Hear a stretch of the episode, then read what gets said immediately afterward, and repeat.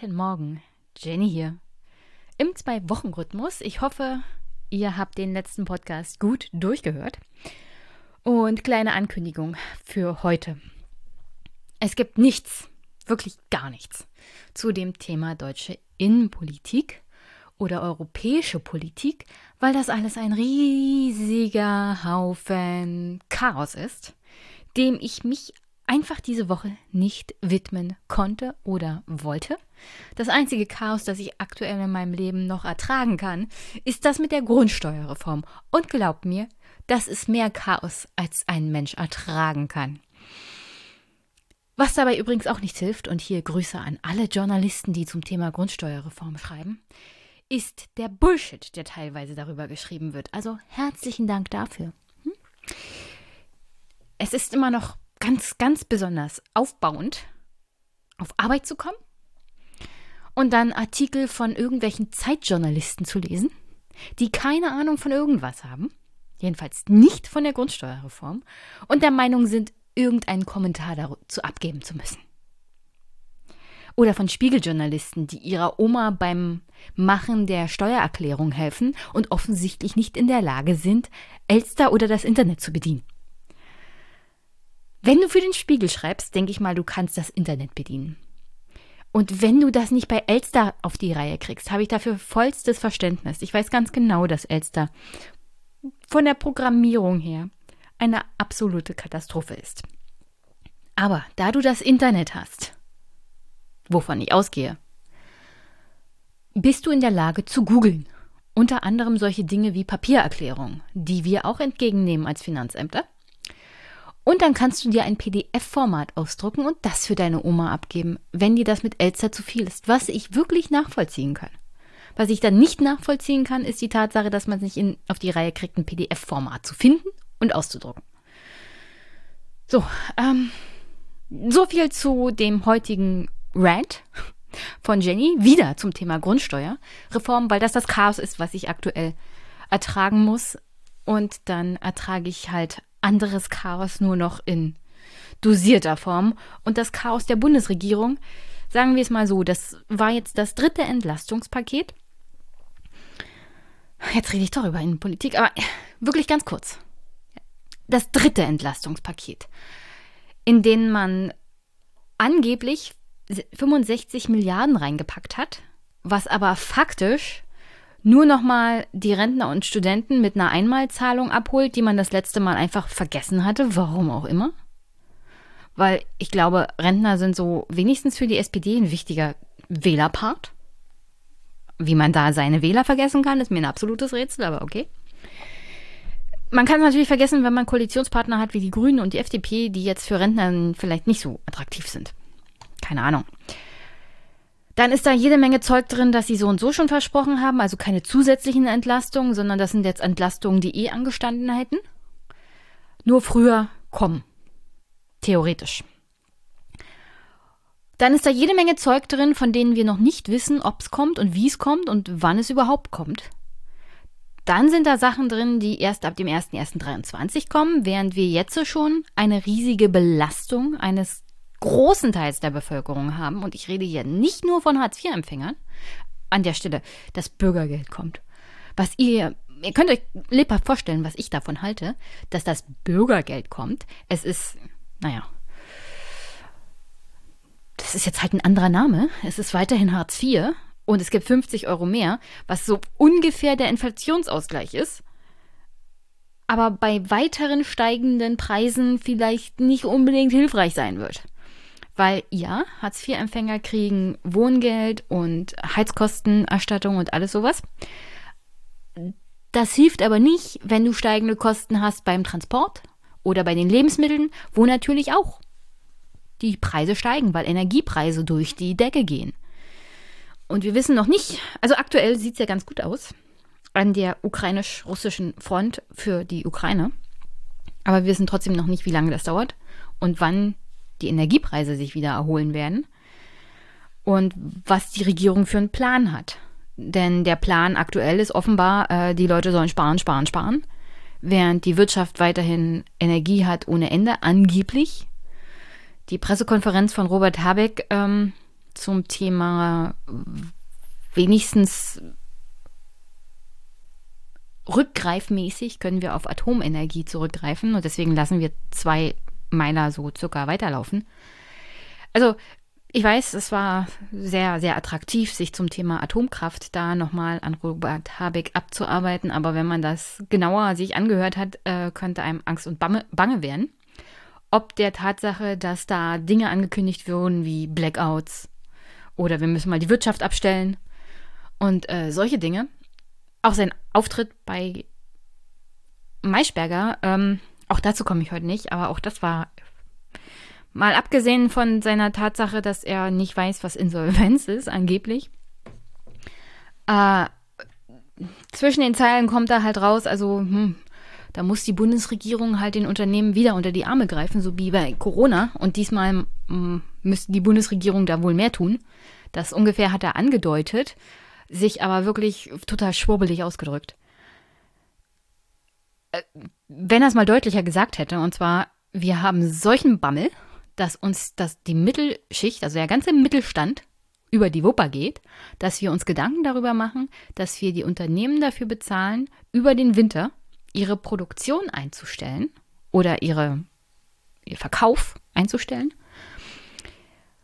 Und der Staat würde dann die Kosten übernehmen für Miete und Angestellte. Das wäre so eine Art Überbrückung. Aber wie gesagt, dann musst du auch eine Aussicht darauf haben, dass die Preise wieder sinken. Und dann hast du da noch einen Finanzminister, naja, sagen wir es mal so, der dann fragt, wie finanzieren wir das? Der ja jetzt schon nicht in der Lage ist, die Kosten unter anderem für die hohe Energie einfach mal in den Haushalt irgendwo in einen Sonderposten zu schreiben, anstatt die Kosten weiterzugeben auf die breite Bevölkerung. Ja, herzlichen Dank dafür. Also, Robert, an der Stelle, ich weiß, du bist Wirtschaftsminister, aber liebe Grüne, euer Wirtschaftsminister sitzt da offensichtlich schon da und macht sich Gedanken, wie er ganze, den ganzen Mittelstand rettet und das dann irgendwo in den Haushalt schreibt und das sind mehrere, mehrere Milliarden, die dann auf uns zukommen. Und wenn ihr das in den Haushalt irgendwo reinstecken könnt, in irgendeine Bilanz, dann könnt ihr ja wohl die Rettung von Unipa und Co. auch irgendwo in den Haushalt reinschreiben. Dann könnt ihr einen, eine Energie Deckelung irgendwo in den Haushalt reinschreiben. Das interessiert wirklich keine Sau. Was die breite Bevölkerung interessieren wird, ist, wenn sie massiv Geld verliert wegen den hohen Kosten und wenn massiv die Unternehmen pleite gehen. Aber wenigstens denkt man so circa dran. Wie gesagt, ich komme heute nicht, das alles mental aufzuarbeiten. Ja, das ist einfach zu viel. Zu viel Chaos. Zu viel Planlosigkeit. Ich meine, offensichtlich wissen sie, was die Probleme sind, die auf uns zukommen. Und offensichtlich beten sie, dass der Krieg bald vorbei ist und äh, dass der Winter mild wird. Und um ehrlich zu sein, das müssten wir jetzt eigentlich alle tun, dafür beten. Denn ich sehe nicht, dass hier irgendwo ein Plan existiert. Wie gesagt, das dritte Entlastungspaket gibt mir wenig Hoffnung, dass da wirklich konsequent was gemacht wird. Der große Wurf war es jetzt nicht. Es wurden bestimmte Maßnahmen vorgezogen. Einiges steht auf dem Papier mit einer Zahl dahinter, was es kosten könnte. Aber ob es kommt, wissen wir nicht. Und das Einzige, was irgendwie geklappt hat mit dem 9-Euro-Ticket, was die Inflation unten gehalten hat oder ein bisschen runtergehalten hat, das hat man wieder eingestampft. Also wunderbar. Es läuft einfach alles wunderbar, wenn man sich deutsche Innenpolitik und europäische Politik anguckt. Deswegen verlassen wir Europa einfach und beschäftigen uns heute mit einem ganz anderen Thema. Denn ich hatte einen wunderbaren Gast, den Niklas Franzen, und der hat ein Buch geschrieben über Brasilien und den Aufstieg von Bolsonaro und was dahinter steckt. Und er hat mit verschiedensten Menschen in Brasilien dazu gesprochen, was sie zum Beispiel an Bolsonaro fasziniert und was nicht. Und ja, ich, ihr findet das Buch in den Show Notes. Aber ich nenne es jetzt auch gleich nochmal im Gespräch mit Niklas. Das heißt Brasilien über alles, Bolsonaro und die rechte Revolte. Also unbedingt lesen und in die Shownotes gestellt habe ich auch einen Artikel, den Niklas geschrieben hat in den Blättern, jetzt gerade erst in der August-Ausgabe. Wunderbarer Artikel, Also am 2. Oktober ist da die erste Wahlrunde zu den Präsidentschaftswahlen und verschiedene andere Wahlen passieren am gleichen Tag in Brasilien. Und wer so einen Crashkurs sozusagen nochmal zu den letzten vier Jahren Bolsonaro haben möchte, unbedingt wenigstens den Blätterartikel lesen. Am 2. Oktober ist da, wie gesagt, die erste Präsidentschaftsrundenwahl. Und Niklas hat es ja dann in unserem Gespräch ganz lustig gesagt, also in Brasilien ist alles möglich. Aktuell in den Umfragen führt Lula, das ist der ehemalige Präs brasilianische Präsident, der wegen seltsamen Machenschaften im Gefängnis war. Und dann wurde nachgewiesen, dass das nicht korrekt gelaufen ist oder dass es eher so eine Art hm, Verschwörung, könnte man schon sagen, war, die ihn ins Gefängnis gebracht hat wegen angeblicher Korruptionsvorwürfe. Und auch da an der Stelle könnte ich zum Beispiel Glenn Greenwalds Buch empfehlen. Findet ihr auch in den Shownotes. Ähm, ja, Brasilien. Definitiv gucken, was da Sache ist und sich Gedanken machen, weil auch wenn Innenpolitik uns alle belastet und uns sicherlich die nächsten Jahre sehr, sehr belasten wird, leben wir in einer Welt, in der keiner für sich mehr ist. Und auch wenn es Anzeichen gibt, dass so ein bisschen die Globalisierung zurückgefahren wird, nichtsdestotrotz legen wir immer noch auf einem Planeten, auf dem wir alle voneinander abhängig sind und der gerade wegen dem Klimawandel ein bisschen über die Wupper geht. Deswegen sollte uns jedes Land, in dem jemand wie Bolsonaro mit seiner neoliberalen Wirtschaftspolitik und seinem Hang für Militärdiktaturen und seiner Verachtung, glaube ich, für den Reden Ringwald regiert, doch, doch, schwer, schwer interessieren. Deswegen habe ich ja Niklas und äh, sein Buch auch gerne, also Niklas eingeladen und sein Buch gerne gelesen.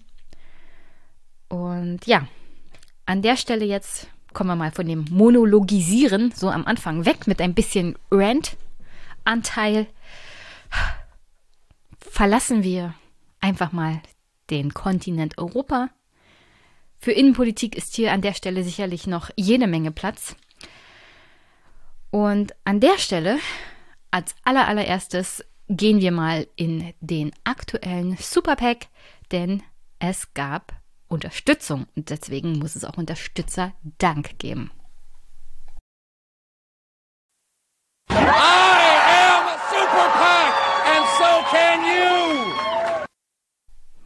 Und in diesem Monat im Superpack als allererstes. Ich kenne seinen richtigen Namen nicht.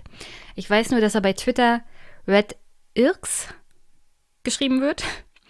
Der hat mir nämlich einen wunder wunderbaren Kaffee geschickt von Berserker Kaffee. Jetzt nicht davon abschrecken lassen, dass es so äh, irgendwie nordisch klingt und dass da so irgendwie ein nordischer Gott auf dem Kaffee vorne drauf ist. Spielt alles keine Rolle. Der Kaffee ist einfach genial. Herzlichen Dank dafür. Ich liebe ihn. Er schmeckt so toll.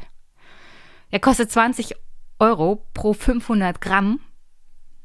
Und ich habe mir gleich noch mal eine zweite besorgt. Und der ist jetzt auch in den, also auf dem Wunschzettel mit drauf.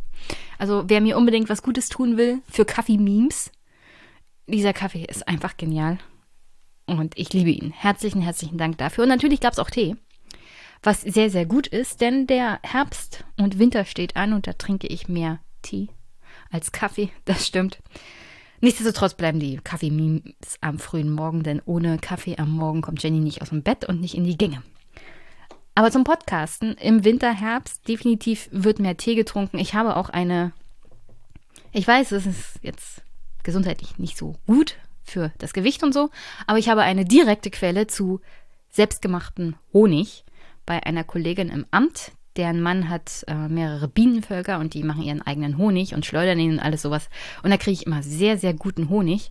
Totaler Bio-Honig. Und der kommt, ich trinke nur Tee mit Honig. Kein Zucker, kein brauner Zucker oder was auch immer. Tee und Honig. Und deswegen herzlichen Dank für diese Unterstützung, die nicht auf den Wunschzetteln war über die ich mich aber trotzdem riesig, riesig gefreut habe. Und der Berserker Kaffee ist jetzt definitiv auf dem Wunschzettel. Das ist, glaube ich, meine neue Lieblingsmarke. Weitere Unterstützung diesen Monat herzlichen Dank an alle Steady-Unterstützer. Dazu gehören diesen Monat Rudi, Pupe. Hallo Pupe. danke für die Unterstützung. Danke, dass du in den Superpack gekommen bist. Ich freue mich riesig. Kaiserin Fleischner, Sebastian, David, Silvana, Joachim, Niklas, Florian, Klaus Badenhagen mit dem wunderbaren Taiwan-Podcast. Und Taiwan war ja die letzten Wochen auch wieder ganz zentrales Thema wegen dem Besuch von Nancy Pelosi in Taiwan und der ähm, entsprechenden Reaktion Chinas dazu. Sagen wir es mal so. Bin wieder nicht dazu gekommen, das irgendwie aufzuarbeiten, aber ich glaube, ich könnte einen ganzen Podcast füllen, nur damit aufzuzählen, was ich immer nicht schaffe aufzuarbeiten. Aber ich habe definitiv ein Auge drauf. Genauso auf Aserbaidschan und Bergkarabach und was da alles abgeht. Aber ganz anderes Thema, wie gesagt, was ich alles nicht schaffe. Herzlichen Dank auch an Sebastian, der ebenfalls bei den Steady-Unterstützern dabei ist. Diesen Monat mit im Superpack ist Marco, von dem ich insgesamt 70 Euro Unterstützung bekommen habe. Herzlichen Dank dafür. Danke auch an diejenigen, die mir regelmäßig Überweisungen schicken. Dazu gehören Sebastian, Andreas, der diesen Monat 20 Euro beigetragen hat für die Podcast-Kasse. Danke an Stefan für 5 Euro. Ebenfalls 5 Euro gab es von Nicolja. Danke an Philipp für 3,33 Euro. Schnapszahl. Danke an Andreas für 5 Euro. Danke an Stefan für 5,55 Euro. Danke an Robert. Danke an Harald für 11,11 Euro. danke an Christoph und Ingo. Danke an Dominik für 5 Euro und danke an Anonym. Danke an Marvin, der diesen Monat mit 5 Euro neu dabei ist. Danke an die Podcast Familienunterstützung von Linda, Lydia und Robert, die mir hier regelmäßig 10 Euro zukommen lassen. Danke an Ingmar für regelmäßig 15 Euro. Danke und herzliche Grüße an Carsten für 5,67 Euro. Danke an Marc und Grüße nach Dublin. Danke an Thomas für 6,28 Euro, was natürlich zweimal Pi bedeutet. Danke an einen zweiten Thomas für 15 Euro. Danke an Linus und danke an last but not least Daniel, der diesen Unterstützer Superpack diesen Monat abschließt. Und wenn auch ihr diesen Podcast unterstützen möchtet und im nächsten Monat im Superpack sein wollt, dann könnt ihr in die Shownotes gucken. PayPal, Überweisung, Steady oder meine Wunschliste, wo wunderbare Dinge wie der Kaffee, Wein, aber auch vor allem Bücher drauf sind. Ich freue mich über alles, was ihr mir zukommen lässt. Und Unterstützung geht übrigens auch, indem ihr diesen Podcast teilt, weiterempfehlt, Feedback gebt oder im Podcatcher eurer Wahl eine entsprechende Bewertung schreibt. Darüber würde ich mich auch riesig freuen.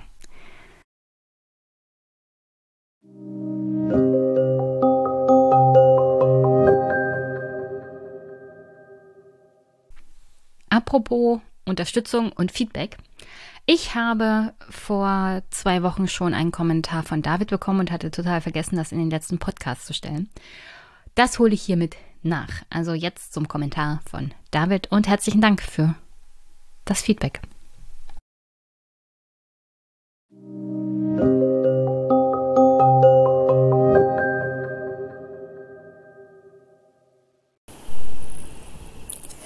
Hallo Jenny, hallo alle anderen Zuhörerinnen und Zuhörer.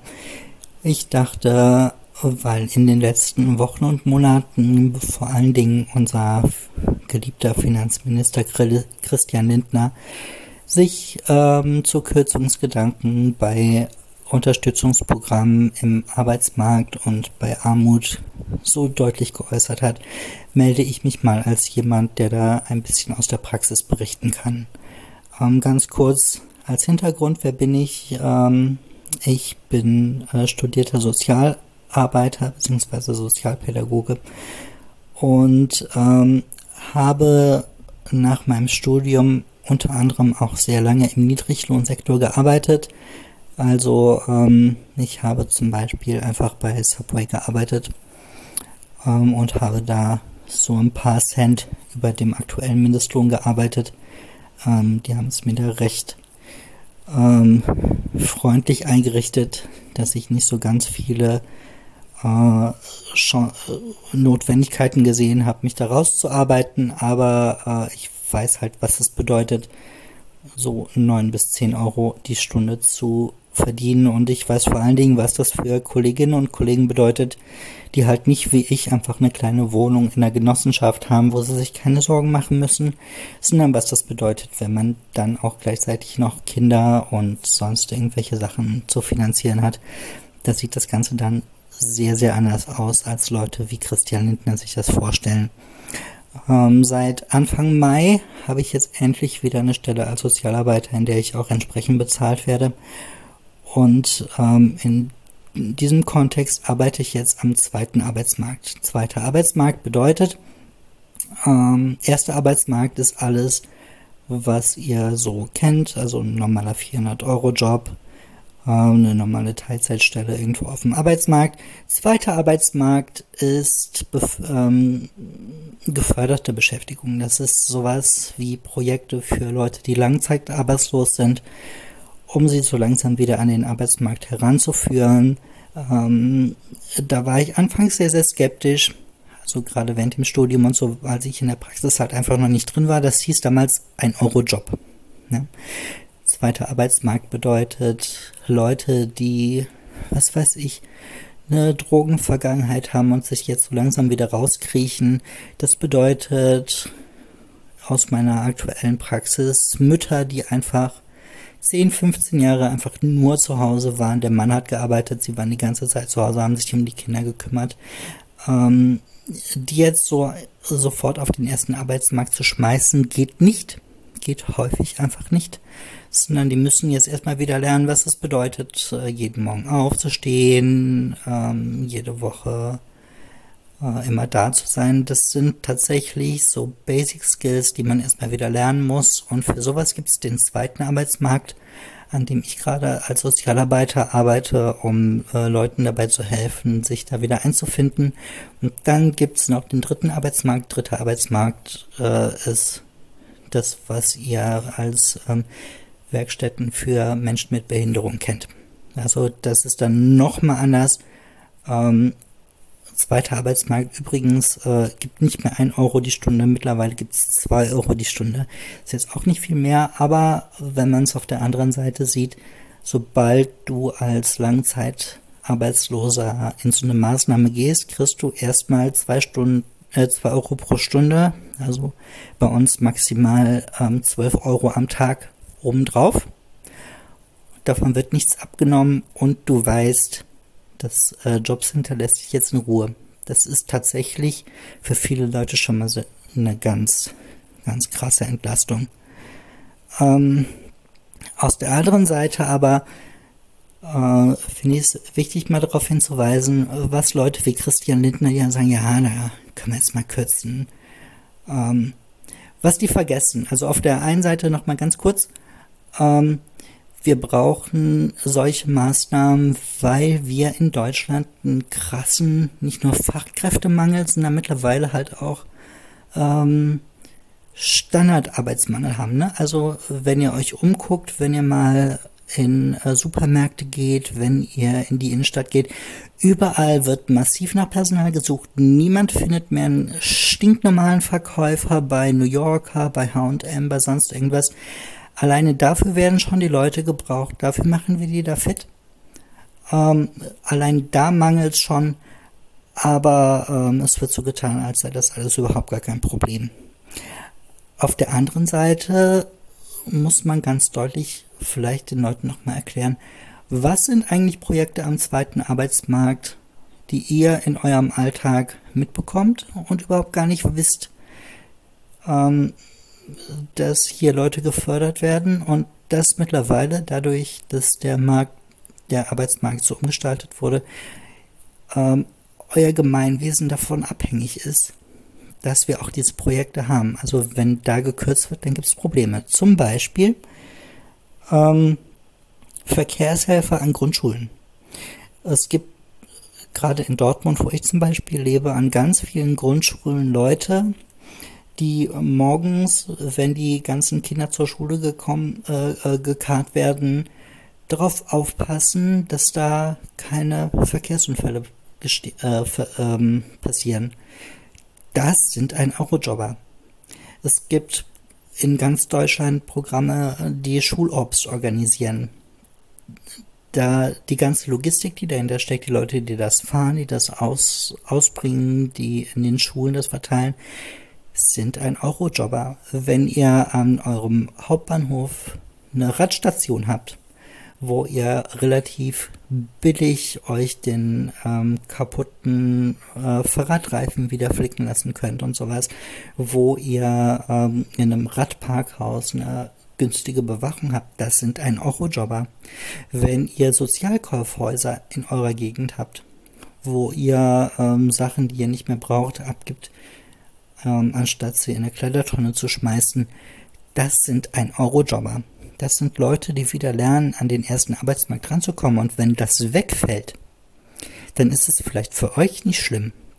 Aber dann ist das für arme Menschen, die sich äh, die Fahrradreparatur in einem normalen Laden, die sich äh, Kleidung in einem normalen Second-Hand-Laden, wo es halt nicht irgendwie reduzierte Preise gibt, weil das die Diakonie, weil das die AWO oder sonst irgendwas noch mit durchfüttert, das können die sich dann nicht mehr leisten. Dann haben wir riesen, riesengroße Probleme. Und dass wir in diese Abhängigkeit gekommen sind, ist natürlich auch ein sozialpolitisches Problem. Auf der anderen Seite finde ich aber, seitdem ich in diesem System selber arbeite, dass es auch vollkommen okay ist, das so zu machen. Weil das sind Arbeiten, die relativ wenig Qualifikationen brauchen um in so einem äh, in so einer Ausgabestelle Sachen an bedürftige Menschen rauszubringen, brauche ich nicht die gleiche Qualifikation wie in einem großen Kaufhaus, wo ich alles äh, kennen muss, wo ich mit dem Kassensystem und sonst irgendwas umgehen können muss. Das brauche ich da erstmal nicht, sondern ich habe die Möglichkeit, Leute wieder an Arbeit ranzuführen. Und das ist wichtig. Wir unterschätzen, wie viele Menschen in unserer Gesellschaft einfach durch Phasen von Armut, von ähm, einfach Problemen, die auftauchen. Ich habe einen Klienten, der wurde halt einfach vor ein paar Jahren mal sexuell missbraucht und der hat sich dann zu Hause eingesperrt für viele Jahre und kommt jetzt so langsam wieder raus, um, um so jemanden jetzt wieder ranzuführen. Dafür sind solche Projekte total sinnvoll. Da sind Fachanleiter aus dem Berufsfeld, die denen so langsam erklären, wie man Sachen macht. Das sind Sozialpädagogen im Hintergrund, die sich um den ganzen Behördenscheiß, die, wenn ne, schlimme Sachen da sind, sich darum kümmern, die Behördenkommunikation aufzubauen, äh, zu gucken, dass Hilfsangebote und sonst irgendwas ineinander greifen. Solche Sachen sind nur gewährleistet, weil es diesen zweiten Arbeitsmarkt gibt, weil dadurch Leute finanziert werden, die sich um so etwas kümmern. Und auf der anderen Seite merkt man ganz deutlich, dass diese Menschen in der Politik ganz, ganz wenig gelten. Ähm, ich glaube, das deutlichste Beispiel, was ich dazu anbringen würde, ist das 9-Euro-Ticket. Als ich angefangen habe, war der 1. Mai und wie ihr wisst, Online-Euro-Ticket gab es von Juni bis Ende August. Und ihr könnt euch gar nicht vorstellen, wie in dem ersten Monat, in dem ich angefangen habe, die Leute auf einmal aufgeblüht sind. Das sind alleinerziehende Mütter, die sich auf einmal vorstellen können, mit ihrem Kind nicht nur jedes Mal auf den gleichen Spielplatz zu fahren, sondern von Dortmund mal die große Reise nach Köln zu machen oder nach Düsseldorf. Weil man kauft sich einmal dieses blöde 9-Euro-Ticket, das braucht man für die Reise zur Arbeit eh. Abgesehen davon, ein Sozialticket für Dortmund kostet über 40 Euro. Damit kommst du über die Stadtgrenze nicht hinaus. Für dich alleine. Das heißt, die hatten jetzt drei Monate mal die Option, nicht nur in der Stadtgrenze zu denken, sondern die konnten halt einfach mal ein bisschen weiter denken. Das war Freiheit. Das ist das, was auch die FDP eigentlich immer von sich gibt. Und dann äh, wurde relativ deutlich klar, das hat man jetzt irgendwie so für die drei Monate mal durchgedrückt. Und dann ähm, hat die FDP aber relativ schnell gesagt, naja, das können wir jetzt ja nicht verstetigen. Ne? Und ich glaube, vielen Menschen, ich habe auch meiner Bundestagsabgeordneten hier aus dem Bezirk nochmal geschrieben, denen ist nicht klar, was das eigentlich bedeutet, Menschen drei Monate lang diese Freiheit unter die Nase zu halten und dann zu sagen, übrigens, nicht nur steigen jetzt irgendwie deine äh, Strom- und Gaspreise ums drei- bis vierfache, sondern äh, übrigens ähm, dieses 9-Euro-Ticket, was wir dir jetzt mal gerade für drei Monate gegeben haben, das nehmen wir jetzt mal weg. Dann warten wir mal zwei Monate, um das irgendwie äh, nochmal zu evaluieren und dann schauen wir mal weiter und hier hängen jetzt irgendwie äh, große Werbekampagnen für ein Azubi-Ticket für NRW für 43 Euro. Das ist halt, mit, so kann man halt mit Menschen dann auch am Ende nicht umgehen. Und dann wundert man sich auf der anderen Seite, warum ein Großteil meiner Teilnehmer einfach nicht mehr wählen gehen. Naja, ähm, das war mir ein Anliegen, da nochmal so ein bisschen den Kontext zu geben und zu erklären, warum das, was einem vielleicht erstmal so als eine lapidare Sache äh, in diesem Hartz-IV-System, was auf den ersten Blick tatsächlich eine Scheißsache ist, eigentlich gar nicht, also ja, äh, es ist scheiße. Also ich würde meinen Teilnehmern gerne mehr als 2 Euro die Stunde geben. Auf der anderen Seite ist die Option, das komplett zu cutten und damit die Option, diesen Menschen in einer sehr stark betreuten Situation ähm, wieder aus dieser aus diesem aus dieser Einbahnstraße rauszuhelfen, das wird halt alles noch viel schlimmer machen. Und wie gesagt, vor allen Dingen ist diesen ganzen, glaube ich, dass vielen dieser, dieser Leute, die da drüber diskutieren, einfach nicht bewusst ist, wie krass an ihrem, an ihrem Umfeld eigentlich das ist, was diese Leute in Arbeitsgelegenheiten machen. Was mir zum Beispiel nochmal jetzt gerade spontan eingefallen ist, ich wohne hier in der, in der Wohnung einer Wohnungsbaugenossenschaft und ähm, die haben halt hier so eine Art Gärtnerservice äh, gebucht, der dafür sorgt, dass hier alle ein, zwei, drei Monate jemand ähm, durch den Garten läuft, einmal mäht, einmal sich um die äh, Büsche und sonst irgendwas kümmert. Das sind ein Eurojobber. Das sind Leute, die in solchen Maßnahmen daran herangeführt werden, wieder eine Tagesstruktur zu finden wenn die diese Kürzung durchführen, wie Herr Lindner das gerne hätte, ist das alles am Arsch. Und dann beschweren sie sich auf der einen Seite, dass sie die Jobs nicht besetzt bekommen und auf der anderen Seite, dass die Leute faul sind. Aber du kriegst halt Leute, die seit Jahren aus dem Arbeitsmarkt draußen, aus unterschiedlichsten Gründen, die kannst du nicht von jetzt auf heute auf den normalen Arbeitsmarkt schmeißen. Das funktioniert einfach nicht.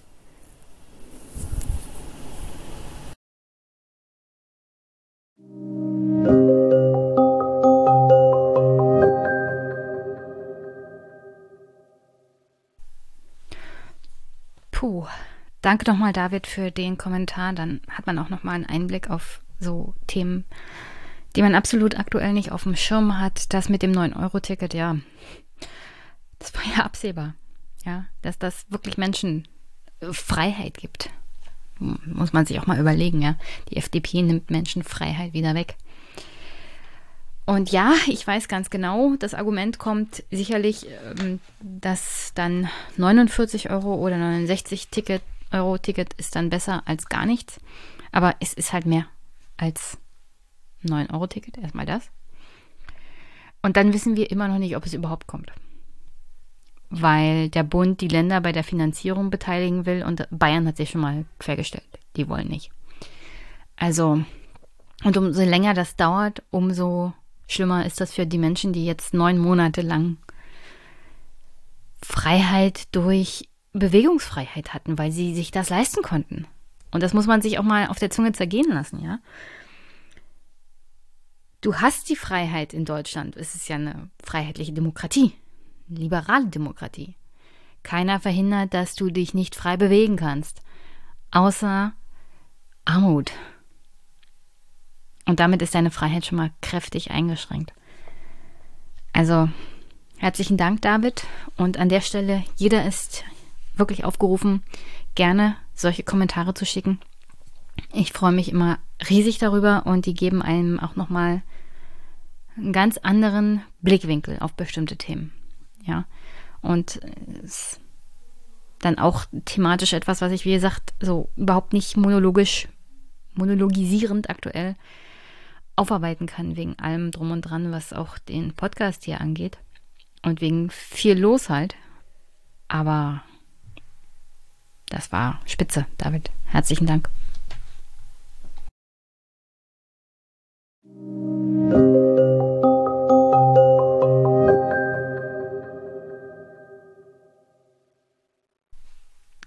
So, und jetzt verlassen wir wirklich den deutschen und europäischen Raum und blicken nach Brasilien.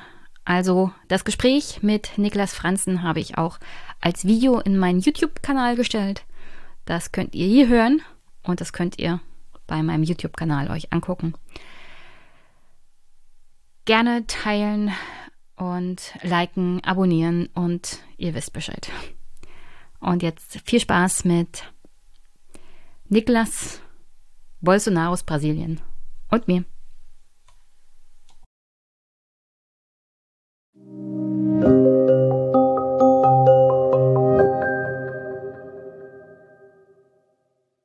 Guten Nachmittag, liebe Hörerinnen und Hörer. Ich habe heute einen Gast und zwar den Niklas. Hallo Niklas. Hi, grüß dich. Und wir wollen heute über Brasilien sprechen, aber auch über sein Buch, das heißt Brasilien über alles, Bolsonaro und die rechte Revolte, erschienen im Mai 2022. Über 200 Seiten, erschienen im Eso Assoziation A Verlag. Kannte ich noch nicht, aber ähm, sehr gutes Buch würde ich weiterempfehlen für jeden, der sich mit dem Thema Brasilien und die Wahl, die im Oktober jetzt ansteht, in Brasilien beschäftigen möchte. Und wer es ein bisschen kürzer möchte, im August bei den Blättern hat Niklas auch einen sehr, sehr guten Text geschrieben, den ich in die Shownotes stelle. Habe ich noch was vergessen, Niklas? Willst du dich noch irgendwie anders kurz vorstellen oder was ergänzen? Ja, vielleicht kann man noch sagen, ich bin Journalist. Ich habe mehrere Jahre in Brasilien gelebt, in São Paulo ähm, ja, habe dort als Korrespondent für verschiedene Zeitungen gearbeitet, unter anderem die Taz, aber auch noch ein paar andere Magazine und werde jetzt äh, für die Wahl, die am 2. Oktober stattfindet, werde ich wieder nach Brasilien gehen, um von äh, dort dann zu berichten für verschiedene Medien. Du lebst ja auch in Sao Paulo, wie ich das mitbekommen habe. Ich lebe in Berlin, aber ich bin so äh, immer so ein bisschen dazwischen. Also gerade also bin ich Zweitwohnsitz.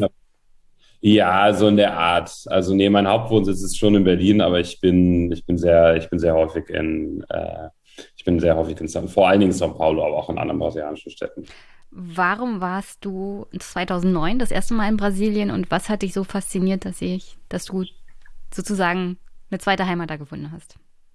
Ja, das war eigentlich eher Zufall, dass ich nach Brasilien gekommen bin, weil ich habe meinen Zivildienst äh, in Nordirland gemacht und habe dort mit einem Brasilianer zusammen gewohnt und wir haben uns angefreundet und dann habe ich ihn in den Semesterferien einfach mal besucht und äh, habe mich dann irgendwie direkt in São Paulo verliebt.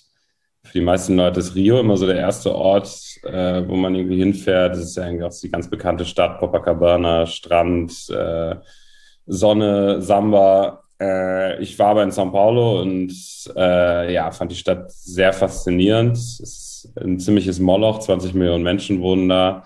Äh, viele Leute sagen auch, das ist hässlich. Da, das würde ich auf jeden Fall nicht sagen. Es ist eine unheimlich dynamische Stadt mit einem sehr großen Kulturangebot, äh, mit wirklich sehr äh, freundlichen Menschen. Und ja, so habe ich, als ich dann, war ich einmal im Urlaub da für so einen Semesterfilm für drei Wochen, habe mich dann entschlossen, da unter anderem auch zu studieren. Ich habe da mehrere also, oder zwei Auslandssemester gemacht, äh, beides mal in São Paulo an der Uni. Und irgendwann habe ich halt mit Journalismus angefangen und habe mich dann äh, jetzt in den letzten Jahren auch fast komplett auf Brasilien äh, beschränkt. Und äh, ja, seit der Wahl von Bolsonaro beschäftige ich mich eigentlich nur mit Brasilien und äh, ja. Und was würdest du sagen, was weiß das deutsche Publikum oder so das europäische Publikum über Brasilien nicht, was man unbedingt wissen muss? Ich glaube, das deutsche Publikum hat erstmal ziemlich viel Klischees im Kopf, wenn es um Brasilien geht. Gerade schon angesprochen. Fußballfans? Ja, Fußballfans, Strand, die Musik, Lebensfreude. Aber natürlich ist Brasilien noch viel, viel, also total vielschichtig. Die Bevölkerung ist total unterschiedlich. Das ist ein Riesenland, was, äh, das sind tausende Kilometer vom Norden in den Süden. Es gibt riesige Städte mit einem sehr, also mit einem sehr interessanten Kulturleben. Ich glaube, das haben die Leute, viele Leute in Deutschland haben das auch nicht unbedingt auf dem Schirm. Und was vielen Leuten, glaube ich, auch nicht so klar gewesen ist, und da vielleicht kommen wir damit auch direkt zum Thema des äh, äh, unseres äh, Gesprächs oder auch meines Buches, dass äh, in Brasilien, viele Leute haben es mitbekommen, aber dass in Brasilien mittlerweile ein Rechtsradikaler regiert, ein hasserfüllter, sexistischer Rassist.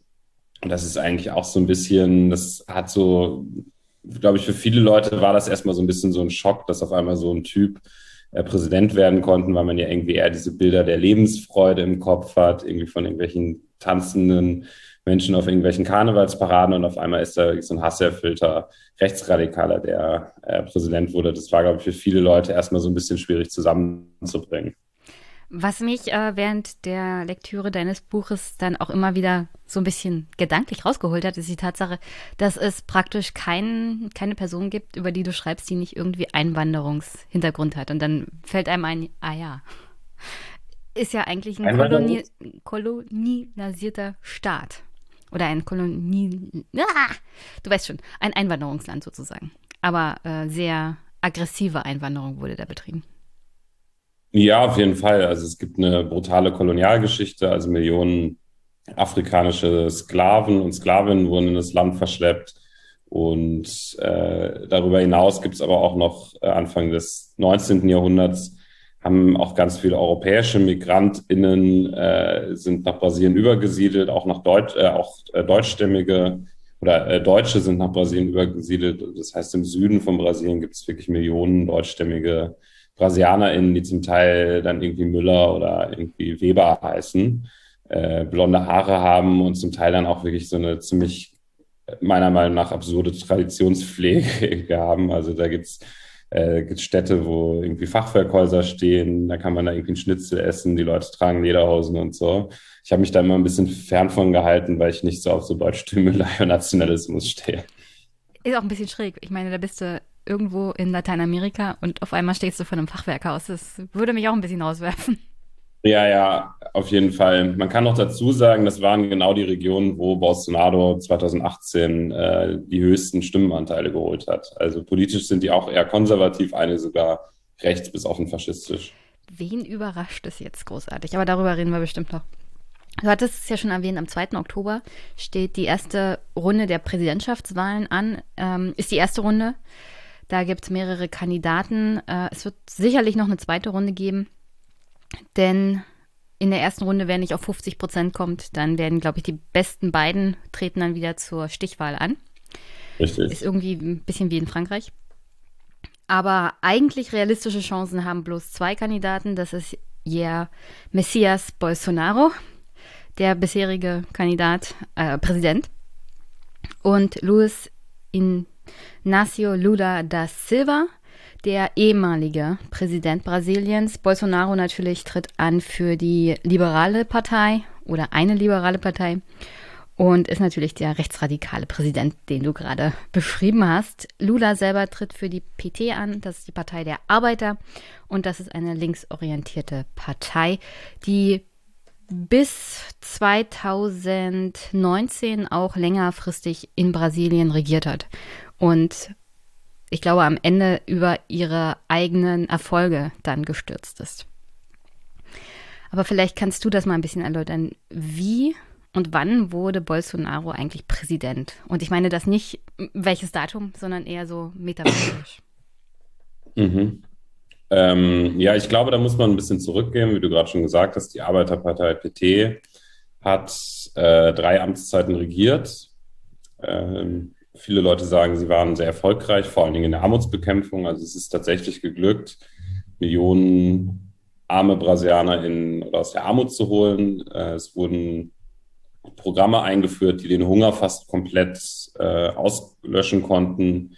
Äh, es gab Bildungsprogramme, also es gab äh, Quotenregelungen wurden eingeführt, äh, die dazu geführt haben, dass marginalisierte Brasilianer erstmals Zugang zu Universitäten hatten. Also es gab eine ganze Reihe von Maßnahmen und Projekten, die der vor allen Dingen der armen Bevölkerung zugute gekommen ist.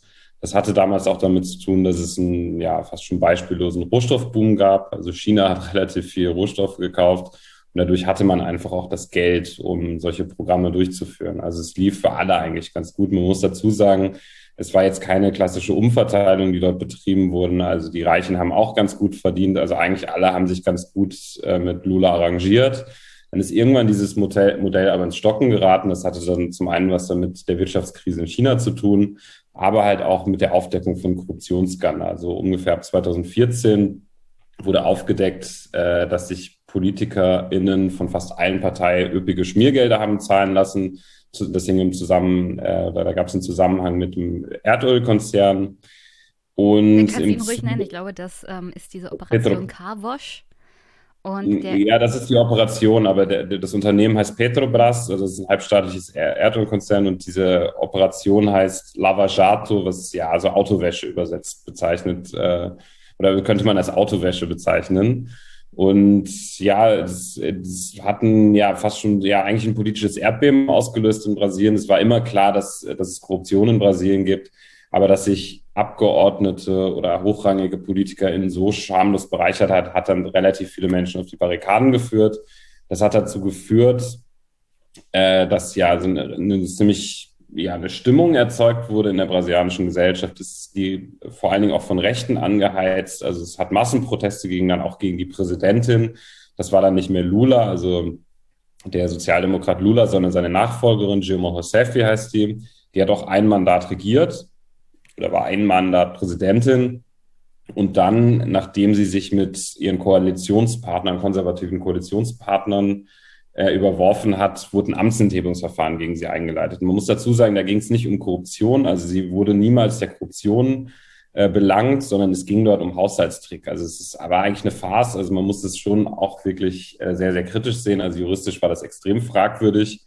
Ähm, Linke sprechen von Putsch oder vom parlamentarischen Putsch. Ich würde diese Einschätzung auch auf jeden Fall teilen. Das wird befeuert von den konservativen großen Medien. Und äh, ja, das ist so ein bisschen die Vorgeschichte und ich glaube, die ist auch wichtig zu verstehen, weil äh, obwohl dann Boston, äh, obwohl dann Rousseff nicht mehr Präsidentin war, hat sich in Brasilien so eine Stimmung breit gemacht, so eine antipolitische Stimmung, also so, eine, so ein Gefühl von vielen BrasilianerInnen, die ja also sehr große Frustration mit der ganzen gesamten Politik hatten und dann ist auf einmal ein Mann aufgetaucht wie Jair Bolsonaro. Man muss sagen, der ist nicht einfach aufgetaucht, der saß selbst schon vor 28 Jahren im Kongress.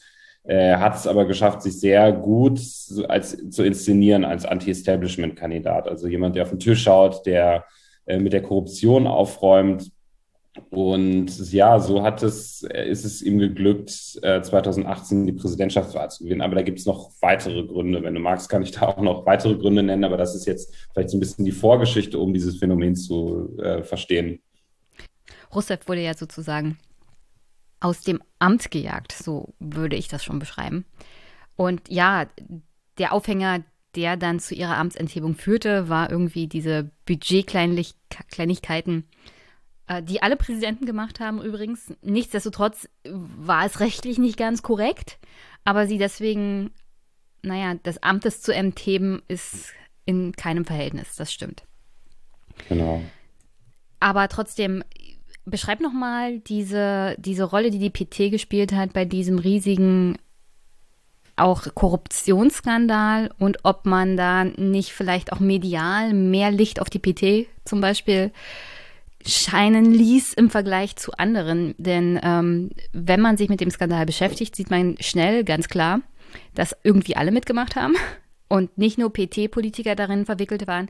Und was ganz interessant war, ist ja auch die Tatsache, dass der ehemalige Präsident Lula selber dann im Gefängnis gelandet ist, auf eine Art und Weise, die noch fragwürdiger war als die Abwahl von äh, Rousseff. Mhm. Ja, also ich glaube, vielleicht erstmal muss äh, schon nochmal betonen, also Politiker in aller Parteien wurden der Korruption überführt. Äh, aber in, der, in dem öffentlichen Diskurs, vor allen Dingen befeuert durch die konservativen Medien, stand vor allen Dingen die PT im Fokus, also die Arbeiterpartei. Das hatte eben dazu geführt, dass sich halt so ein Klima breit gemacht hat, dass im Prinzip jede Schuld für die dann auch wirtschaftliche Misere der, dieser Partei zugeschoben wurde. Und in diesem Klima gab es dann auch so einige ganz bekannte Köpfe oder ganz bekannte Figuren, die sich äh, ja so in den, in den Vordergrund gespielt haben, zum Beispiel oder vor allen Dingen ein Richter, Sergio Moro heißt der, der hat eine ganz unrühmliche Rolle gespielt. Der wurde dann so als, ja, so als der Starrichter gefeiert, so als ja, ein bisschen so der Held so der konservativen Mittelschicht, weil er es dann am Ende auch geschafft hat, wie du gerade schon gesagt hast, Lula hinter Gittern zu bringen. Das war auch alles sehr umstritten, dieses Verfahren. Ähm, Im Nachhinein hat sich dann auch herausgestellt, dass dieser, dieser Prozess gegen Lula im Prinzip, dass es dort Absprachen zwischen Richtern und Staatsanwalt, äh, Staatsanwaltschaft gegeben hat. Das wurde äh, aufgedeckt von dem äh, brasilianischen Ableger von The Intercept. Das kennt man. Äh, das, wird, das wurde damals von Glenn Greenwald ähm, geführt. Kennt man ja auch. Äh, US-amerikanischer Enthüllungsjournalist, der schon seit vielen Jahren in Brasilien wohnt. Er hat auch ein Buch dazu geschrieben. Mm, ein Buch hat er, glaube ich, nicht dazu geschrieben. Doch, er hat ein Buch geschrieben. Ja? Äh, ja, zu dem. Ich hab's, ich hab's hier, ich habe jetzt den Titel nicht im Kopf, aber er hat ein Buch zu dem ganzen Thema auch geschrieben.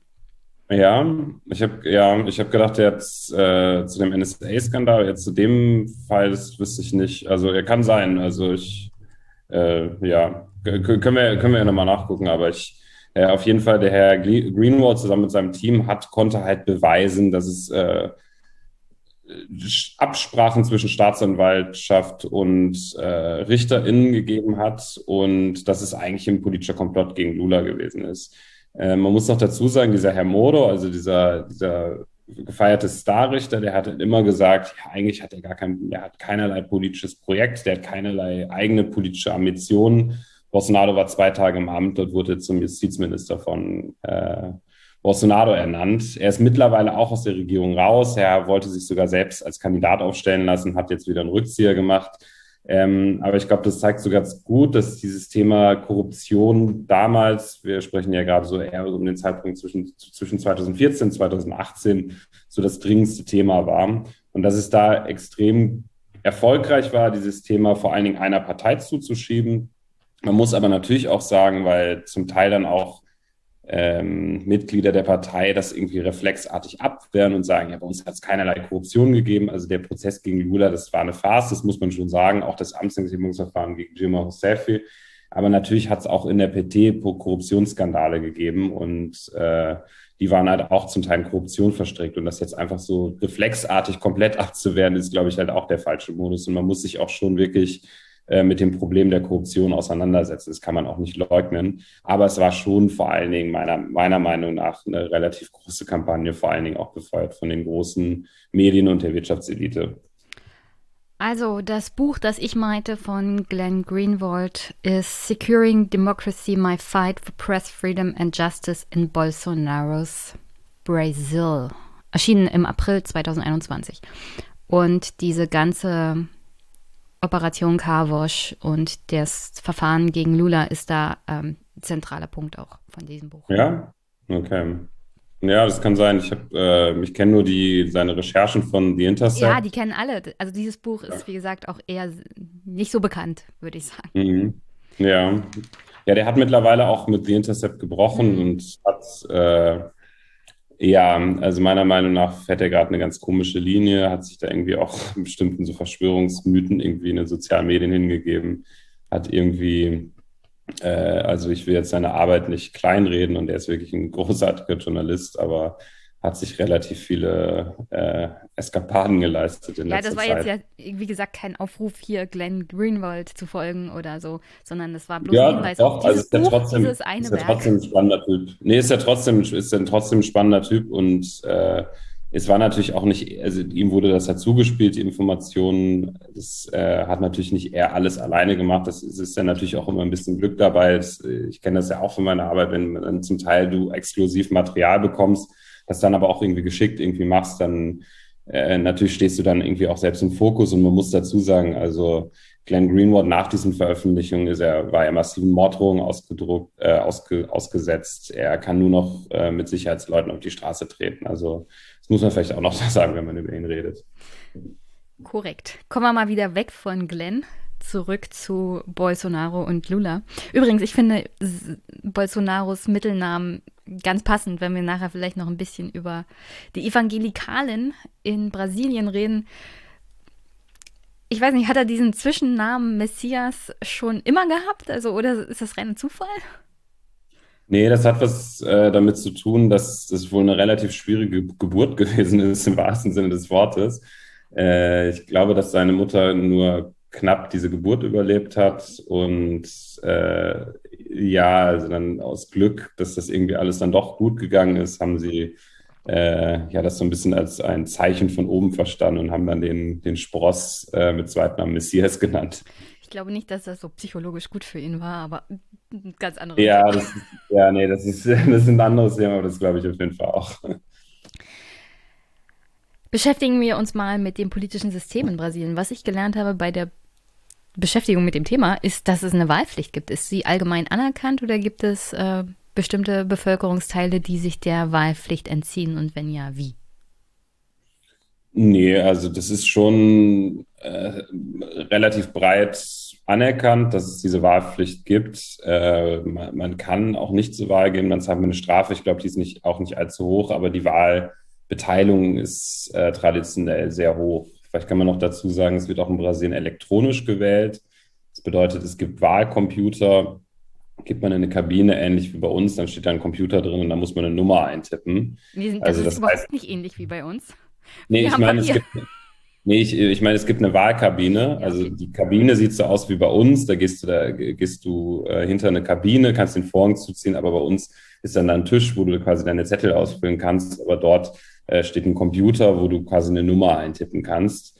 Und äh, so wird gerade auch äh, Wahlwerbung gemacht. Also die Parteien haben dann Nummern und man muss sich dann im Prinzip die, äh, die Nummer für seinen Kandidaten oder seine Kandidatin merken. Also Lula ist zum Beispiel 13 und äh, Bolsonaro ist 22. Das heißt, wenn man sich jetzt Wahlspots anguckt, dann halten die dann immer irgendwie Nummern irgendwie in die Kamera. Und äh, weil es ist, wird jetzt auch nicht nur der Präsident gewählt, sondern auch die Gouverneure und das Parlament neu gewählt. Und also ich habe auch sehr äh, öfters schon, war ich schon bei Wahlen dort und habe das dann auch beobachtet, mal wie das irgendwie abläuft. Zum Teil haben die Leute dann auch einfach auf einem kleinen Zettel ihre Nummer notiert, wen sie wählen wollen, damit sie nicht aus Versehen den falschen Kandidaten oder die falsche Kandidatin wählen. Ja, das hat mich übrigens auch nochmal massiv überrascht. Also am 2. Oktober gibt es halt nicht nur diese Präsidentschaftswahl, sondern über 28.000 weitere politische Ämter werden gewählt. Das ist ja ein, also wirklich eine organisatorische Aufgabe sondergleichen. Das schaffst du tatsächlich ohne Computer nicht. Das Papier, das man bei dieser Art von Wahlen verbrauchen würde, oh, heftig. Man will ja auch den Regenwald schützen und so viel Papier. nee, aber das, äh, das ist, äh, das seit den 90ern wird in Brasilien elektronisch gewählt und das ist genau einfach auch gerade ein Streitpunkt, weil Bolsonaro sagt, also das muss man auch sagen, Bolsonaro ist traditionell immer gegen das elektronische Wahlsystem gewesen.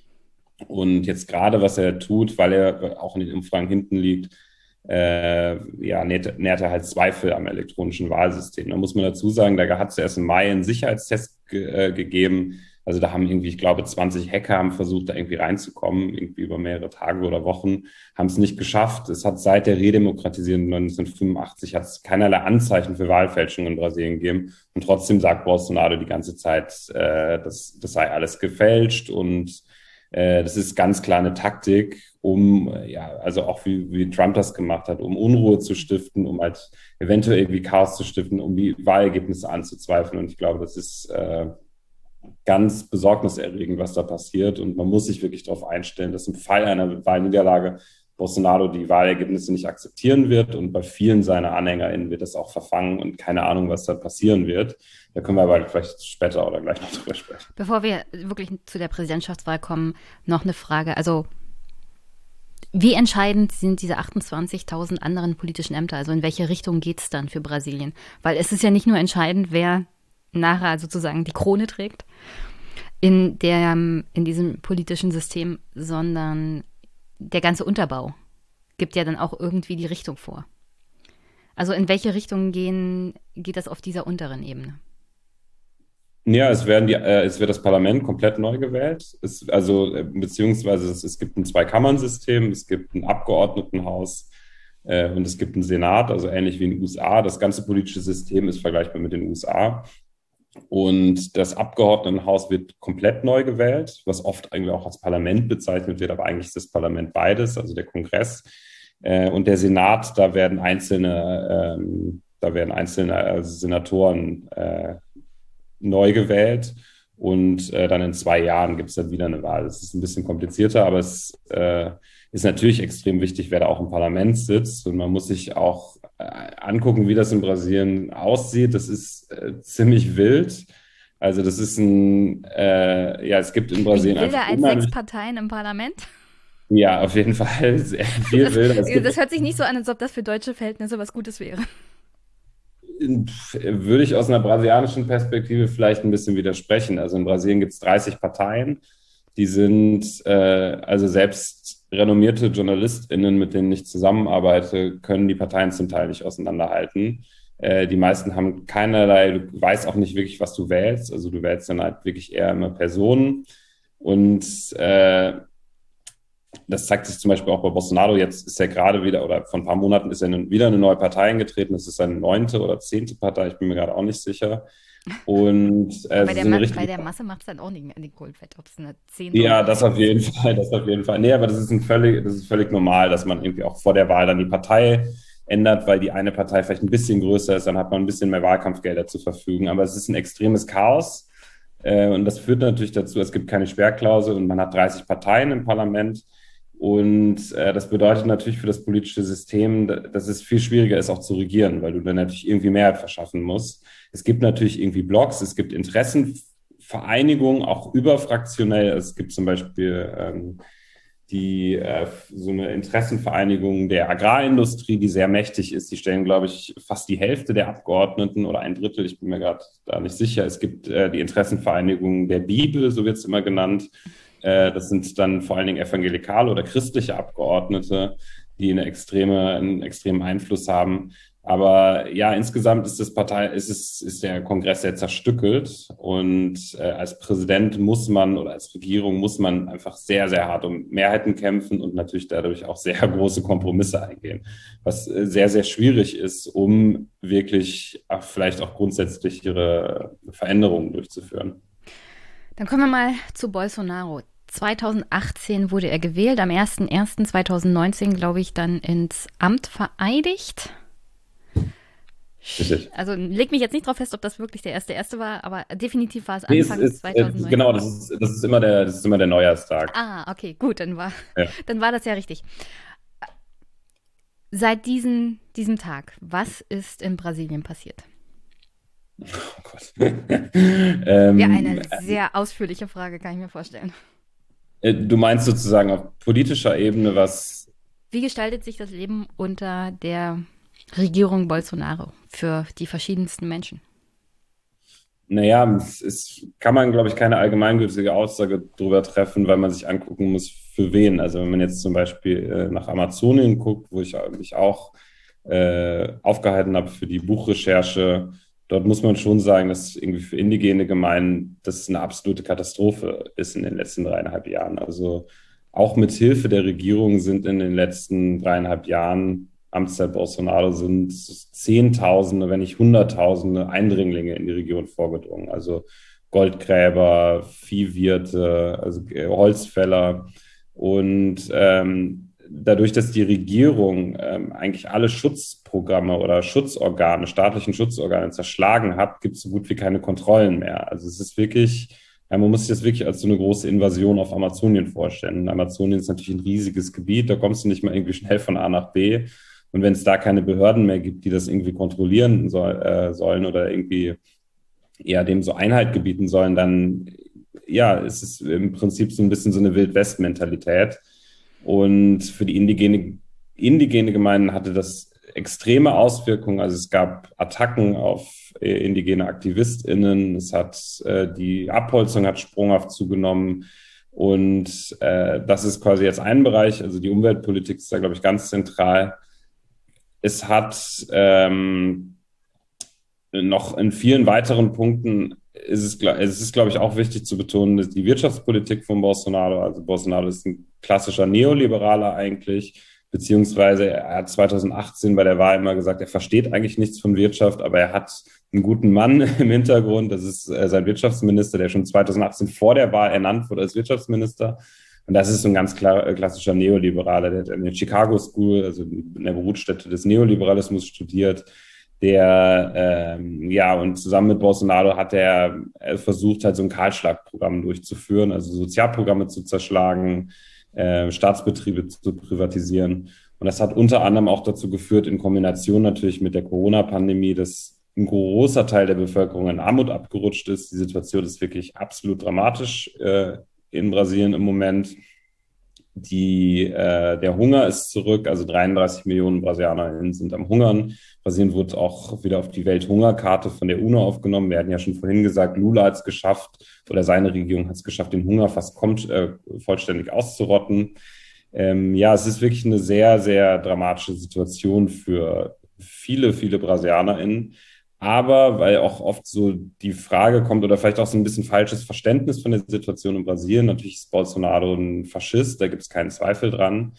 Aber wir haben keine, keine Verhältnisse wie in der Türkei oder in Belarus, wo du nicht mehr auf die Straße gehen könntest, wo es keine kritischen Medien mehr gibt, wo du irgendwie, wo es dann irgendwelche Terrorparagraphen gibt, äh, wo du dann irgendwie direkt eingesperrt bist, als Oppositionspolitiker keine Möglichkeit mehr hast, äh, freie Politik zu machen. Also so eine Situation hat man nicht. Und äh, zum Teil hat die Politik von Bolsonaro auch dazu geführt, dass die Leute sich sogar politisiert haben, Widerstand leisten und ein großer Teil der Bevölkerung steht Bolsonaro mittlerweile sehr kritisch gegenüber. Und äh, wenn ich in den Stadtteilen, wo ich in São Paulo zum Beispiel unterwegs ist, da ähm, da kannst du nicht mit Bolsonaro ankommen. Also das ist, äh, das, ich glaube, das ist wichtig zu betonen. Auf der einen Seite gab es halt irgendwie diesen fulminanten Rechtsruck in Brasilien. Wir haben es geschafft, an die Spitze des Staates zu kommen. Auf der anderen Seite ist die Gegenseite auch sehr aktiv. Also es gibt eine Zivilgesellschaft, äh, die demokratischen Institutionen funktionieren einigermaßen. Und ich glaube, das ist wichtig zu sagen, dass wir irgendwie in Brasilien nicht, äh, dass es keine Diktatur ist ähm, obwohl natürlich Bolsonaro ein autoritärer Rechtsradikaler ist. Du hast es ja gut beschrieben, ähm, dass es zwar keine Gesetzgebung gibt, die dir jetzt zum Beispiel kritische Berichterstattung als Journalist untersagen würde, oder die, wie zum Beispiel bei der Türkei unter Erdogan, jeder Kritik am Präsidenten sofort eine Art Beleidigung des Staates oder eine Art Verrat darstellen würde, sodass du ins Gefängnis kommst. Nichtsdestotrotz ähm, in diesen anraumenden Autokratien, und Bolsonaro ist definitiv ein Autokrat, funktioniert das ja ein bisschen subtiler, ja. Wir kennen das unter anderem von Trump, der dann bei seinen Veranstaltungen sagte, also da, da steht der Feind und mit Feind meinte er die Presse. Und das führte dann auch teilweise zu einer sehr aggressiven Stimmung gegen Journalisten. Und du beschreibst es ja teilweise in deinem Buch auch, wie die Bevölkerung dir gegenüber dann ähm, auch aggressiv geworden ist, dich beleidigt hat.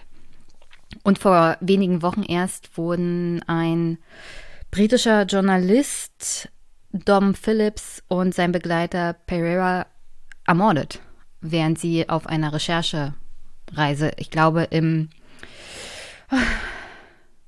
im Amazonas waren. Genau, das war korrekt noch im Kopf habe. Ja, nee, ist korrekt, ja. Also, ähm, es gibt diese Gegenwehr der Zivilbevölkerung. Nichtsdestotrotz ist ja die Pressefreiheit doch eher auf dem absteigenden Ast oder würdest du mir da widersprechen? Nee, auf gar keinen Fall. Also das kann man auch in der, in dem jährlich veröffentlichten Ranking von Porter ohne Grenzen zum Beispiel sehen, dass Brasilien dort seit dem Amtsantritt von Bolsonaro ähm, nach unten gesunken ist. Und es gibt diese Attacken, also auch vom Präsident selbst, also in Pressekonferenzen beschimpft der zum Teil irgendwie ReporterInnen, sagt, droht ihn, hat den Schläger angedroht. Es hat Übergriffe auf äh, JournalistInnen gegeben. Du hast gerade diesen Mordfall angesprochen. Äh, aber ich hatte jetzt eher sozusagen von so einer, so einer klaren staatlichen Zensur. Also so eine, sowas hat es in Brasilien, hat es Versuche gegeben. Bolsonaro versucht auch, äh, hat zum Beispiel versucht, so äh, Medien finanziell äh, trocken zu legen. Das ist ein bisschen kompliziert. Also er hat da nicht viel Handlungsspielraum, ähm, hat es aber trotzdem versucht. Der hat zum Beispiel irgendwie Abos irgendwie von der Regierung, also von einer Zeitung abbestellen lassen. Und diese angesprochenen Attacken sind da natürlich ganz zentral. Aber ich glaube, so eine Situation wie in anderen Ländern, man muss es ja vielleicht auch nicht mehr mit anderen Ländern vergleichen, also da sind wir noch nicht, aber da ist, glaube ich, die Betonung auf dem noch, weil das kann sich ändern und auch die Amts, auch Erdogan hat vermeintlich äh, oder ziemlich moderat begonnen. Also auch Orban war in seiner ersten Amtszeit ein anderer, als er jetzt ist. Und ich glaube, ähm, man muss sich das vergewissern, dass eine Wahl von so einem anti-establish, vermeintlichen Anti-Establishment-Kandidaten oft viel mit so, so einem generellen Unmut zu tun hat in der Bevölkerung. Und äh, das oft dazu führt, dass äh, solche Typen dann irgendwie auch abgewählt werden, aber wenn sie nicht abgewählt werden, dann öffnet das oft äh, Tür und Tor für autoritäre Prozesse. Und das sollte, glaube ich, wirklich eine Lehre sein. Und deshalb sprechen in Brasilien auch viele Menschen davon, dass das die diesjährige Wahl die äh, wichtigste Wahl eigentlich in der Geschichte Brasiliens ist. Also ich glaube halt auch, wenn es gelingen sollte, wenn es Bolsonaro gelingen sollte, wiedergewählt zu werden, dann muss man sich auf andere Dinge noch gefasst machen. Also zum Beispiel auch, was die Kriminalisierung von sozialen Bewegungen angeht.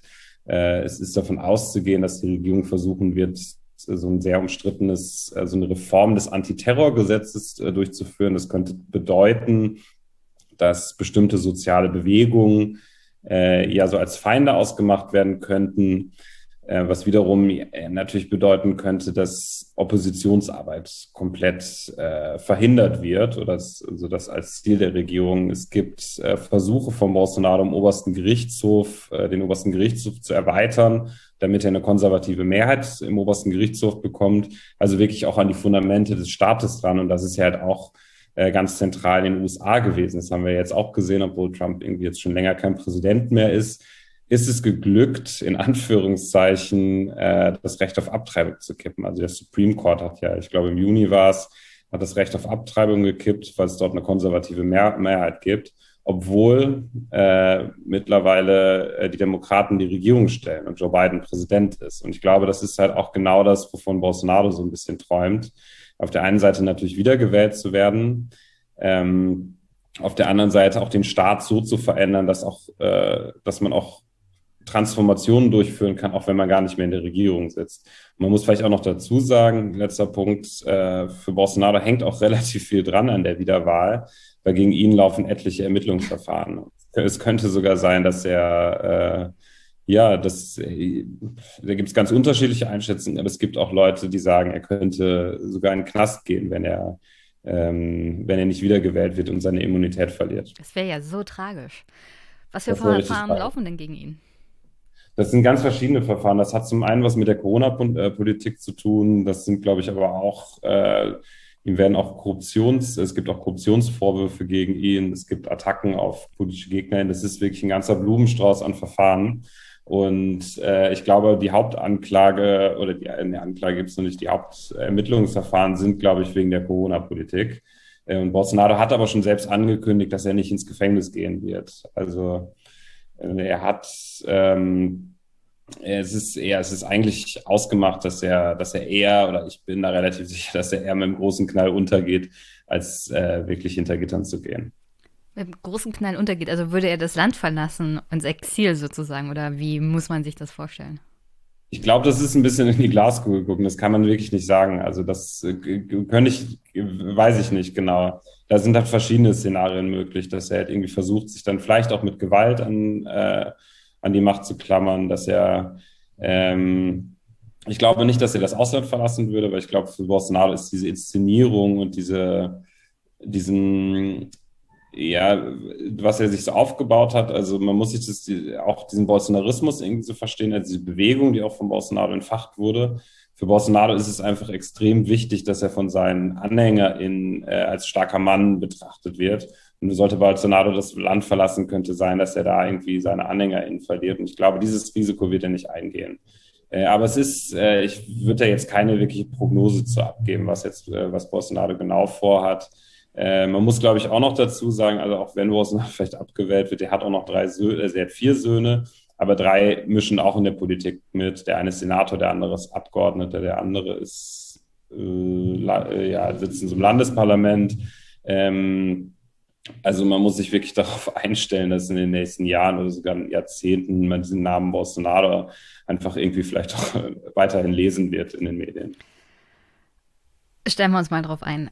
Du hast Gewalt gerade angesprochen. Bolsonaro ist ja unter anderem auch ähm, populistisch angetreten und hat versprochen, öffentlich Ordnung und Sicherheit wiederherzustellen.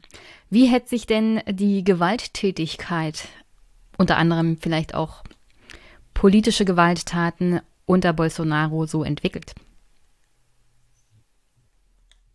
Also politische Gewalt, es hat Fälle gegeben von politischer Gewalt. Da gab es einen ganz prominenten Fall vor ein paar Wochen.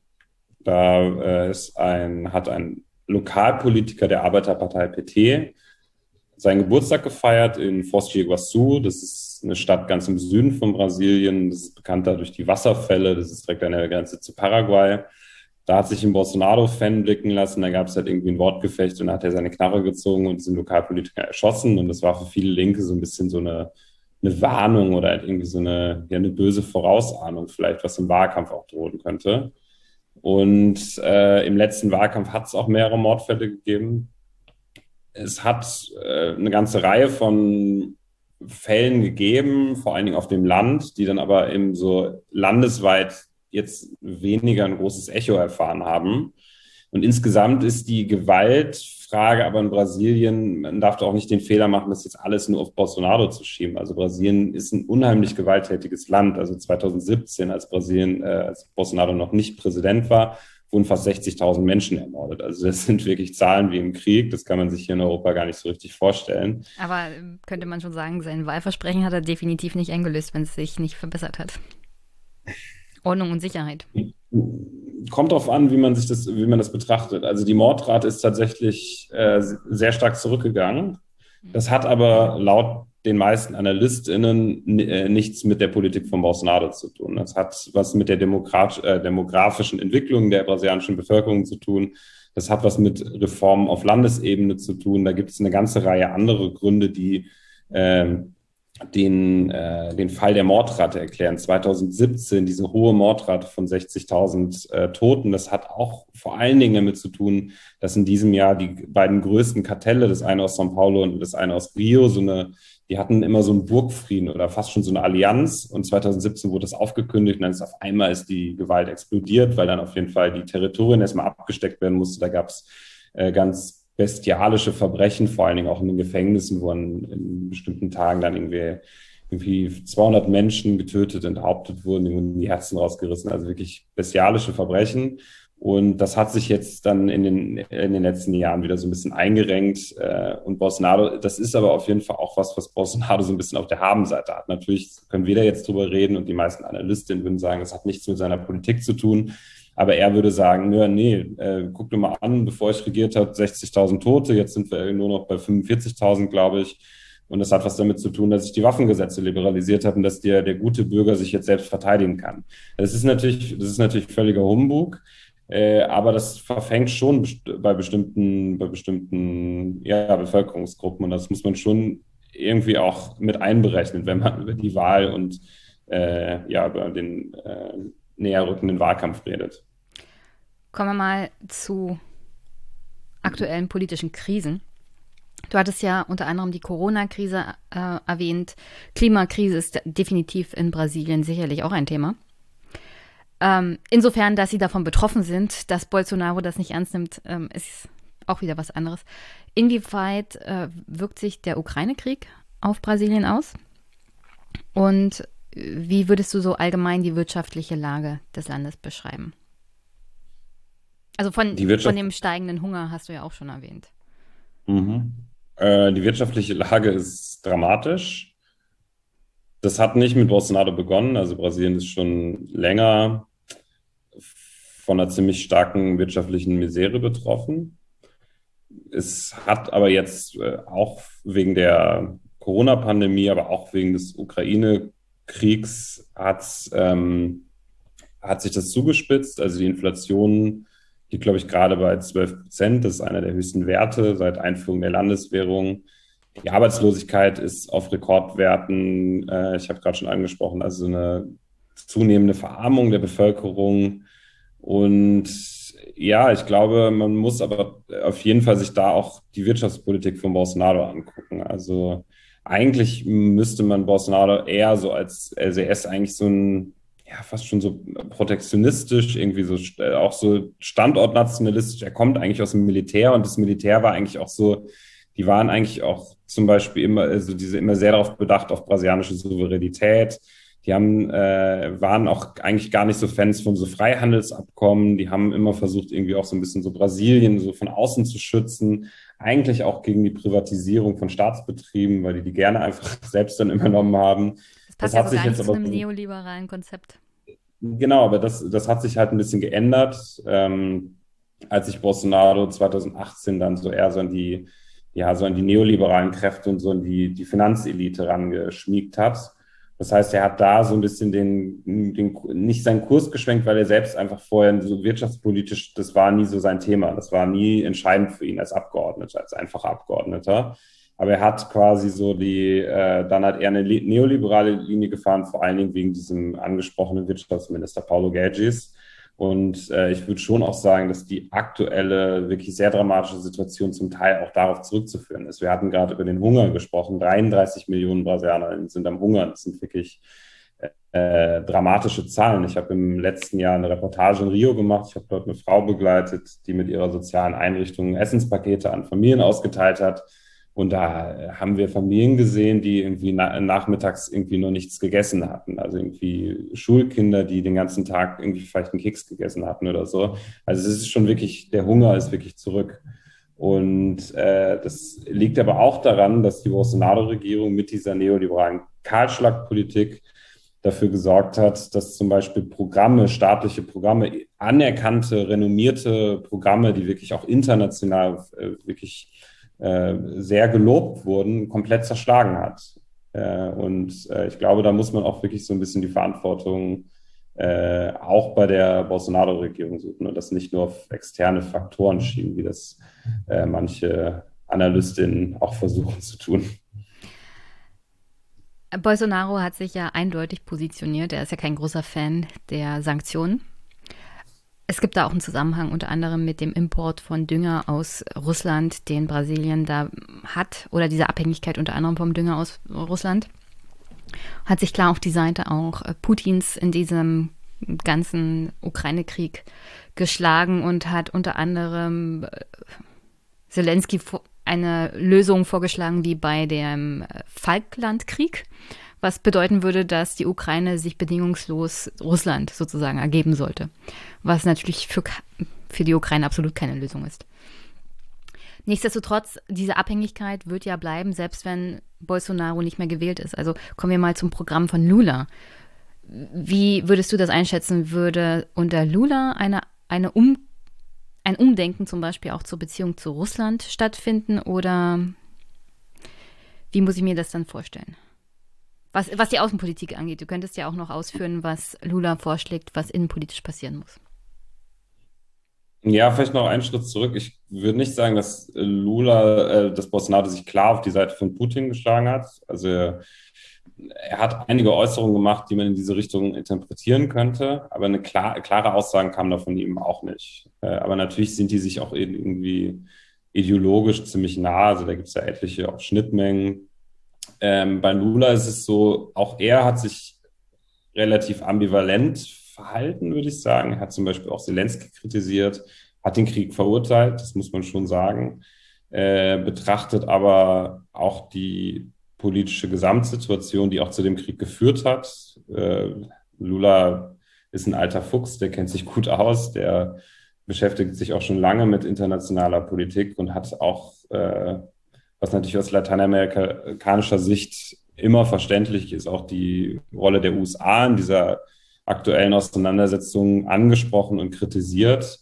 Aber insgesamt ist das Thema Ukraine in Brasilien irrelevant. Also es, ist, steht in keiner Weise in irgendeinem Fokus. Es ist nicht wahlkampfentscheidend. Das interessiert niemanden im Prinzip und das wird nicht den Wahlkampf prägen. Ähm, was, glaube ich, für Lula entscheidend sein wird, weil wir gerade über internationale Politik sprechen. Also Bolsonaro hat ziemlich viel Vertrauen verspielt in den letzten Jahren. Brasilien gilt wirklich als Paria mittlerweile auf internationaler Bühne. Niemand will mehr was mit Brasilien zu tun haben. Das hat vor allen Dingen mit der Umweltpolitik zu tun. Ähm, ich glaube, in diesem Bereich könnte es für Lula möglich sein, dort so ein bisschen Vertrauen zurückzugewinnen und dort vielleicht auch wieder alte Allianzen aufzubauen, die so in den letzten Jahren so verloren gegangen sind oder zerbrochen sind. Ich muss auch dazu sagen, die Beziehung zwischen Bolsonaro und der beiden Administrationen ist extrem unterkühlt. Ähm, das ist nett ausgedrückt.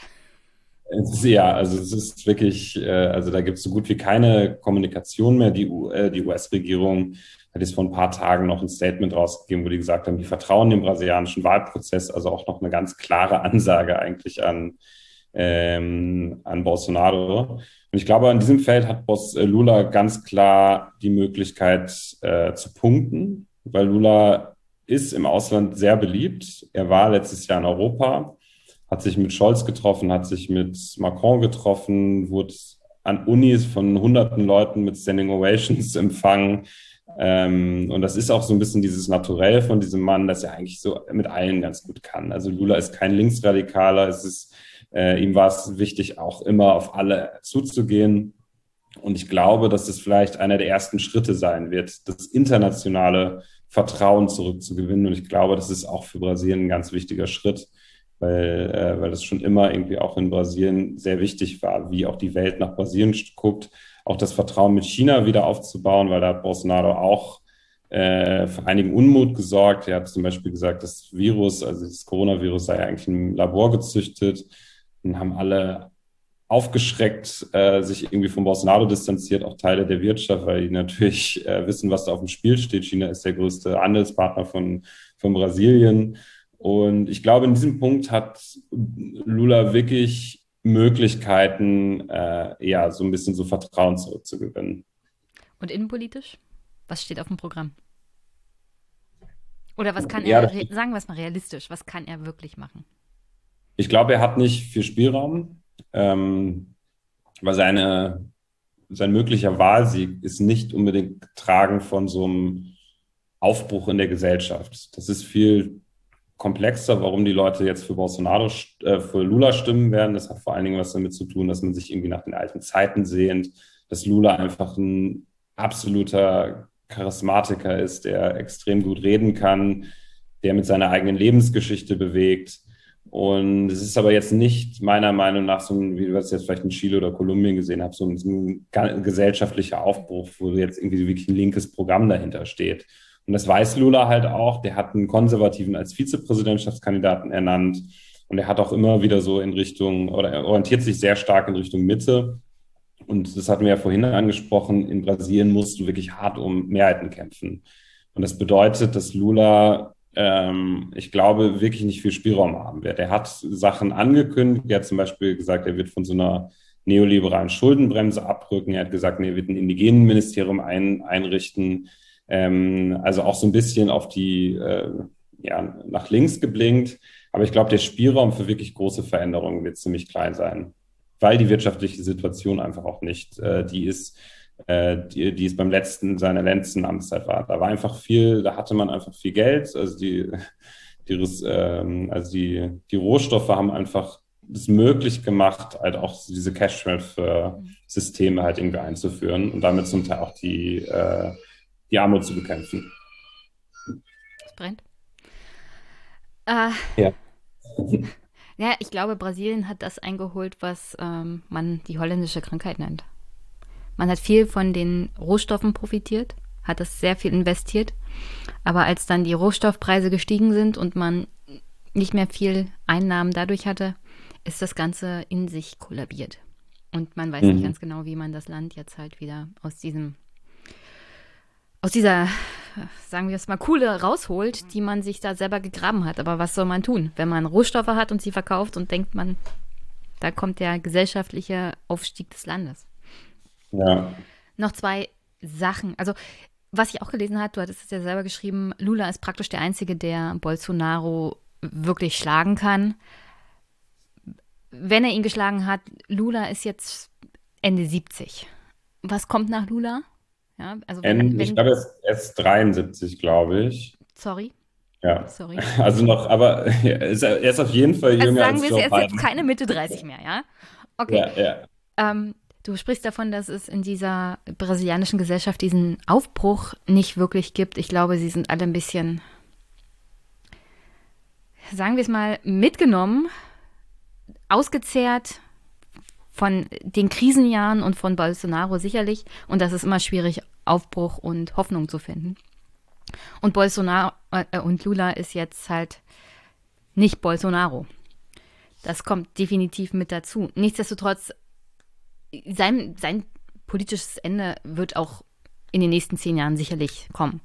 Also was kommt nach Lula und wie sieht das Land nach Lula aus? Kommt dann Bolsonaro sozusagen mit voller Wucht zurück oder müssen wir mit jemand rechnen, der sogar schlimmer ist? ja, also ich glaube, ich das weiß, ist, das ist wieder die Glaskugel und das mag man nicht, aber trotzdem. Ja, ja, und das ist extrem schwierig vorauszusehen, weil es ist zum Teil schon sehr schwierig vorauszusehen, was in zwei Wochen passiert. Und auch in zwei Wochen kann sich das, das Bild nochmal komplett ändern. Also das Wahlverhalten ist in Brasilien extrem volatil.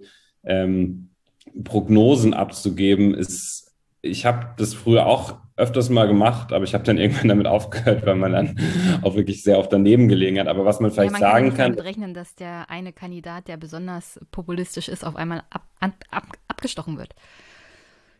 Genau, also das sind auch noch so ein paar Faktoren, die man vielleicht einrechnen muss. Also Bolsonaro wurde im letzten Wahlkampf, um das auch noch für die Hörer und Hörerinnen zu erklären, wurde äh, beim letzten Wahlkampf 2018 von einem geistig verwirrten Mann niedergestochen. Aber ich glaube, was man sagen kann, Lula steht vor riesigen Herausforderungen. Und äh, ich glaube, das große Problem, und es ist auch eigentlich eine meiner zentralen Thesen des Buches, dass der Bolsonarismus als diese Bewegung, die von Bolsonaro erschaffen wurde, äh, ich bezeichne ja auch den Bolsonarismus als sowas fast schon sektenhaftes, ich mache das auch an mehreren Beispielen fest, ähm, das wird sich nicht einfach in Luft auflösen. Das wird nicht einfach weg sein, auch wenn Bolsonaro, wenn es gelingen sollte, Bolsonaro abzuwählen. Also die sind ja da, diese 25 Prozent. Und ich glaube, da ist vielleicht auch der Blick in die USA irgendwie ganz hilfreich. Dort ist es ja auch so, obwohl Trump kein Präsident mehr ist, ist der Trumpismus weiterhin stark.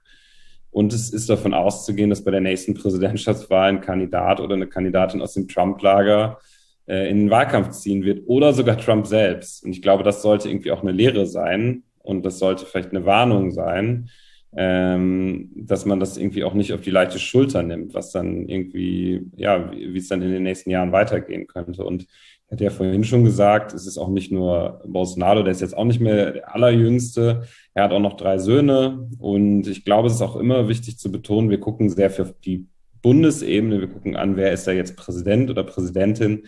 Aber wie vorhin angesprochen, werden jetzt auch die Lokalparlamente neu gewählt. Und da zeichnet sich auch ein weiterer Rechtsruck ab. Also davon ist auch auszugehen, dass irgendwie PolitikerInnen aus dem Bolsonaro-Lager sich überall festsetzen und werden natürlich die Politik mitgestalten. Welche Rolle spielen dabei unter anderem auch die Evangelikalen? Also, und da noch, ich weiß, das überfordert meistens, aber da noch eine zweite Frage hinterher. Wie, wie kann ein rein, theoretisch rein katholisches Land in kürzester Zeit von Evangelikalen praktisch überrannt werden. Vielleicht erstmal zu deiner zweiten Frage. Es ist richtig, Brasilien war immer das größte katholische Land der Welt. Und ich habe vor ein paar Tagen nochmal nachgeguckt. Die Erwartung ist, dass 2033 die Evangelikalen die Mehrheit der Bevölkerung stellen. Das hat vor allem damit zu tun, ähm, dass sie dort aktiv sind oder präsent sind, wo der Staat nicht ist. Also in den armen Vierteln sind die extrem umtriebig und sie machen da an jeder Straßenecke eine Kirche auf. Eine Kirche ist dann zum Teil einfach ein kahler Raum, dann stehen ein paar Plastikstühle drin und äh, da ist ein Priester mit irgendwie mit einem Mikro und einer Box. Äh, zum Teil sind es dann aber auch wirklich so Megatempel, wie man die aus den USA kennt. Und ja, die machen einfach sehr geschickte Arbeit. Die machen Missionierungsarbeit, die bieten den Leuten irgendwie äh, eine Schulter an, wo man sich ausrollen kann. Zum Teil sind die, äh, sind diese Gottesdienste auch einfach spektakulär. Also ich war öfters in diesen Gottesdiensten und ich bin jetzt weder katholisch noch evangelikal. Aber wenn ich mir eins davon aussuchen müsste, würde ich mir wahrscheinlich, also jetzt von der, von der ganzen Gestaltung der Gottesdienste, würde ich mir auch evangelikal aussuchen. Ähm, da wird richtig gute Musik gespielt. Zum Teil haben die dann irgendwie so, so Flachbildschirme, wo du das irgendwie noch gucken kannst. Zum Teil sind da richtige Shows. Dann kommt da irgendwie ein Kranker ein mit dem Hinkebein, der wird da vom Pastor geheilt. Es gibt so Videos, wo so ein Pastor so durch den Raum fliegt und so an so, einer, an so einem Seil sich runterlässt. Also es sind schon wirklich richtige Shows. Also es ist ein richtiger, hat richtig Eventcharakter. Ja. Und das kommt äh, vor allen Dingen auch in den. Also da kann die katholische Kirche definitiv nicht mithalten. Jedenfalls nicht seit 2000 Nee, auf jeden Fall nicht. Also auf jeden Fall, äh, auf gar keinen Fall. Da wirkt das alles so ein bisschen dröge und äh, sehr, sehr verstaubt. Und ja, die sind damit extrem erfolgreich, also auch mit ihrer Missionierungsarbeit, also auch ganz gezielte Missionierung. Ähm, und jetzt der erste Teil der Frage, ja, die machen sich auch in der Politik breit. Also die versuchen sich, die versuchen überall reinzukommen. Früher war es eigentlich eher so, dass die sich aus Politik rausgehalten haben. Das war eigentlich zu weltlich für die. Die wollten das immer so ein bisschen trennen. Aber jetzt in den letzten zehn Jahren haben die wirklich ganz gezielt versucht, überall in den Staat reinzukommen mit Bolsonaro. Gut, der Messias gewählt. Passenderweise hat er auch den Namen. Ähm, und ja, das war extrem wichtig für die und die versuchen wirklich in alle oder haben es auch zum Teil geschafft, in alle staatlichen Organe reinzukommen, auch in den Lokalparlamenten und ja, die gestalten Politik mit nach ihren zum Teil wirklich erzkonservativen, reaktionären Vorstellungen. Puh. Letzte Frage. Muss man ernsthaft mit einem Putsch unter anderem der Militärs rechnen, wenn Bolsonaro verliert? Also liegt es im Nein. Bereich des Möglichen? In, in Brasilien ist alles möglich. Aber ich glaube nicht, dass es einen klassischen Putsch gibt, wie man den vielleicht im Kopf hat. Ähm, man denkt ja irgendwie, wenn man an Putsch denkt, dann denkt man irgendwie an eine, die Panzerrollen über die Straßen, Militärführung tritt vor die Kameras und dann auf einmal wird der Kongress geschlossen. Aber ich glaube, das ist nicht mehr wie heute Putsche funktionieren. Es gibt AnalystInnen, die sagen, dass der Putsch schon die ganze Zeit läuft. Das ist eigentlich alles, was Bolsonaro jetzt schon macht, ist schon irgendwie so, das kann man schon als Putsch bezeichnen. Aber ich glaube, um jetzt nochmal auf die Frage zurückzukommen, ich, äh, ich glaube nicht, dass, dass es da sowas geben könnte wie, dass Bolsonaro mit Gewalt die Macht an sich klammert. Es kann sein, dass er es versucht, dass er seine AnhängerInnen mobilisiert, dass es vielleicht sowas wie den Kapitolsturm auf Brasilianisch gibt, also als am 6. Januar 2021 Zehntausende AnhängerInnen von Trump das Kapitol in Washington gestürmt haben. Sowas könnte ich mir vorstellen.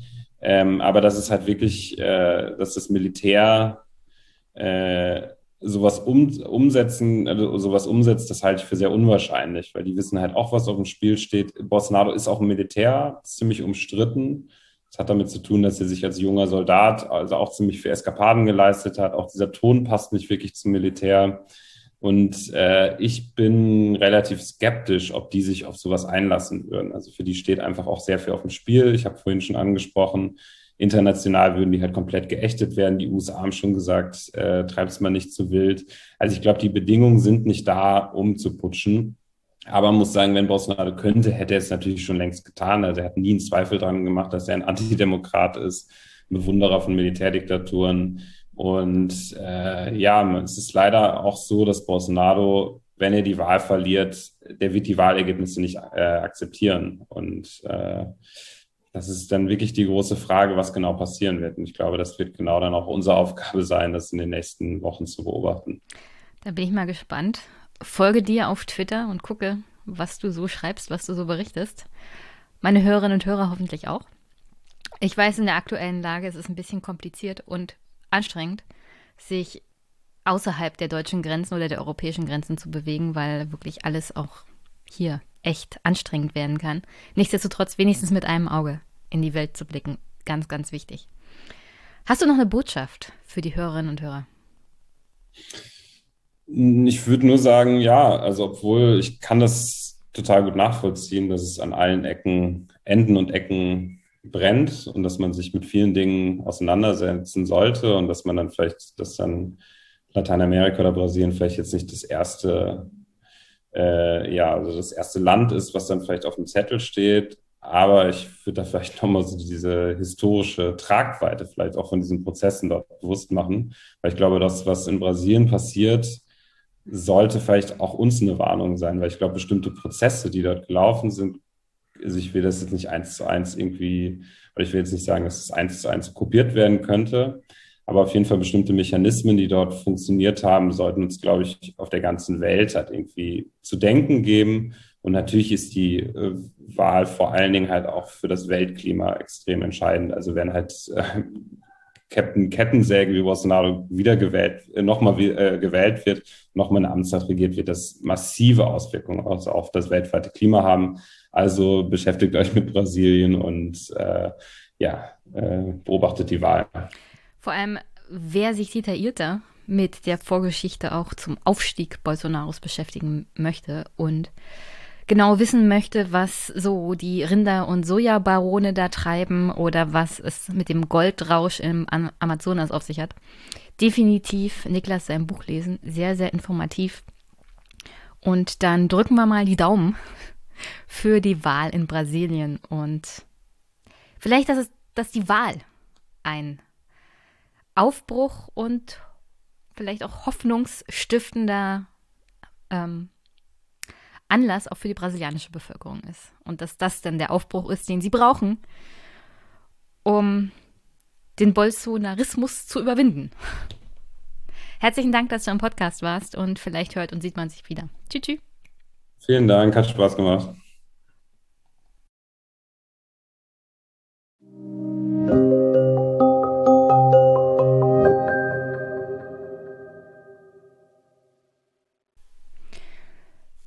Abschluss. Also, ihr folgt mir sicherlich fast alle auf Twitter. Und ich habe auf Twitter einen kleinen Witz gemacht, weil dieses Wochenende war Parteitag der CDU, den ich mir sicherlich nochmal ordentlich zur Brust nehmen werde, denn es war bedenkenswert. Hm? Sagen wir mal, es war bedenkenswert, was da passiert ist. Also die Richtung, die die CDU gerade einschlägt, ist nicht so gut. Ja, es war. März war populistisch. Also es war schon, hm, also ich gucke mir mal das Ganze nochmal so gesittet an und mache mir mal dazu ein paar Gedanken, aber es war schon hm, nicht so, nicht so schön. Nicht so schön. Und wenn man sich mal die Umfragewerte der CDU anguckt, weil die Ampel total abkackt, könnte Merz der nächste Kanzler sein. Also, puh, puh, puh, puh, puh. Deswegen, ich arbeite das nochmal für mich auf. Nichtsdestotrotz gab es da eine Sache, die mich doch so ein bisschen nachdenken lässt. Also, ich meine, ich weiß, wie Twitter ist und so, aber trotzdem. Ich twittere ja manchmal auch nur aus Lust und äh, Spaß, so. Und da habe ich mir für mich persönlich einen Spaß erlaubt. Denn die CDU beginnt natürlich ihren ihren Parteitag immer regelmäßig mit einem ökumenischen Gottesdienst. Ja, CDU, christliche Partei, also immer ein Gottesdienst für alle Glaubensrichtungen da. Also hauptsächlich katholisch und evangelisch. Also deswegen ökumenisch. Der CDU Deutschland Twitter-Account, der offizielle, tweetete dazu, traditionell starten wir unseren Parteitag mit einer ökonomischen Andacht und der Ehrung der Verstorbenen. Das ökonomische Andacht und ökonomische Andacht. Zwei unterschiedliche Sachen sind, ist, glaube ich, ziemlich klar und der Tweet wurde dann auch bald wieder gelöscht. Nur ist es halt ein lustiger, freudscher Versprecher. Ja, also jedenfalls lustiger Vertipper, Versprecher und Jenny hm, sagte dazu freudscher Versprecher. Und dieser Tweet hat irgendwie ein Eigenleben entwickelt, das mir Sorgen macht. Das war so ungefähr der erfolgreichste Tweet aller Zeiten, den ich je hatte. Und warum macht mir das Sorgen? Na, weil ich mich dann doch regelmäßig darüber ärgere, dass so wirklich wichtige, also für mich in meinen Augen wichtige Sachen, so irgendwie fünf Likes kriegen. während, haha, die CDU ist, äh, gibt zu, dass sie den Mammon, Mammon anbietet und nicht den Gott und so. Da äh, sind dann alle aus dem Häuschen. Ich meine, ich weiß auch, wie Twitter funktioniert. Ja, ich verstehe das. Eigentlich habe ich einen Witz für mich gemacht, weil ich twittere ja eigentlich für mich. Außer wenn es um Tweets geht, wo ich Sachen empfehle, wie zum Beispiel den Artikel in den Blättern von Niklas. Und ja, daneben steht, der, steht dieser Tweet halt, von dem ich denke, also das sollte man schon ein bisschen mehr teilen und ein bisschen mehr liken und vielleicht den Artikel lesen mit fünf Likes und so. Und dann denke ich mir, oh, hm, Twitter.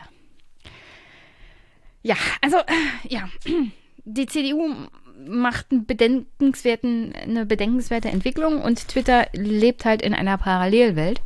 Und äh, die Leute wundern sich dann, warum Merz auf einmal Kanzler ist.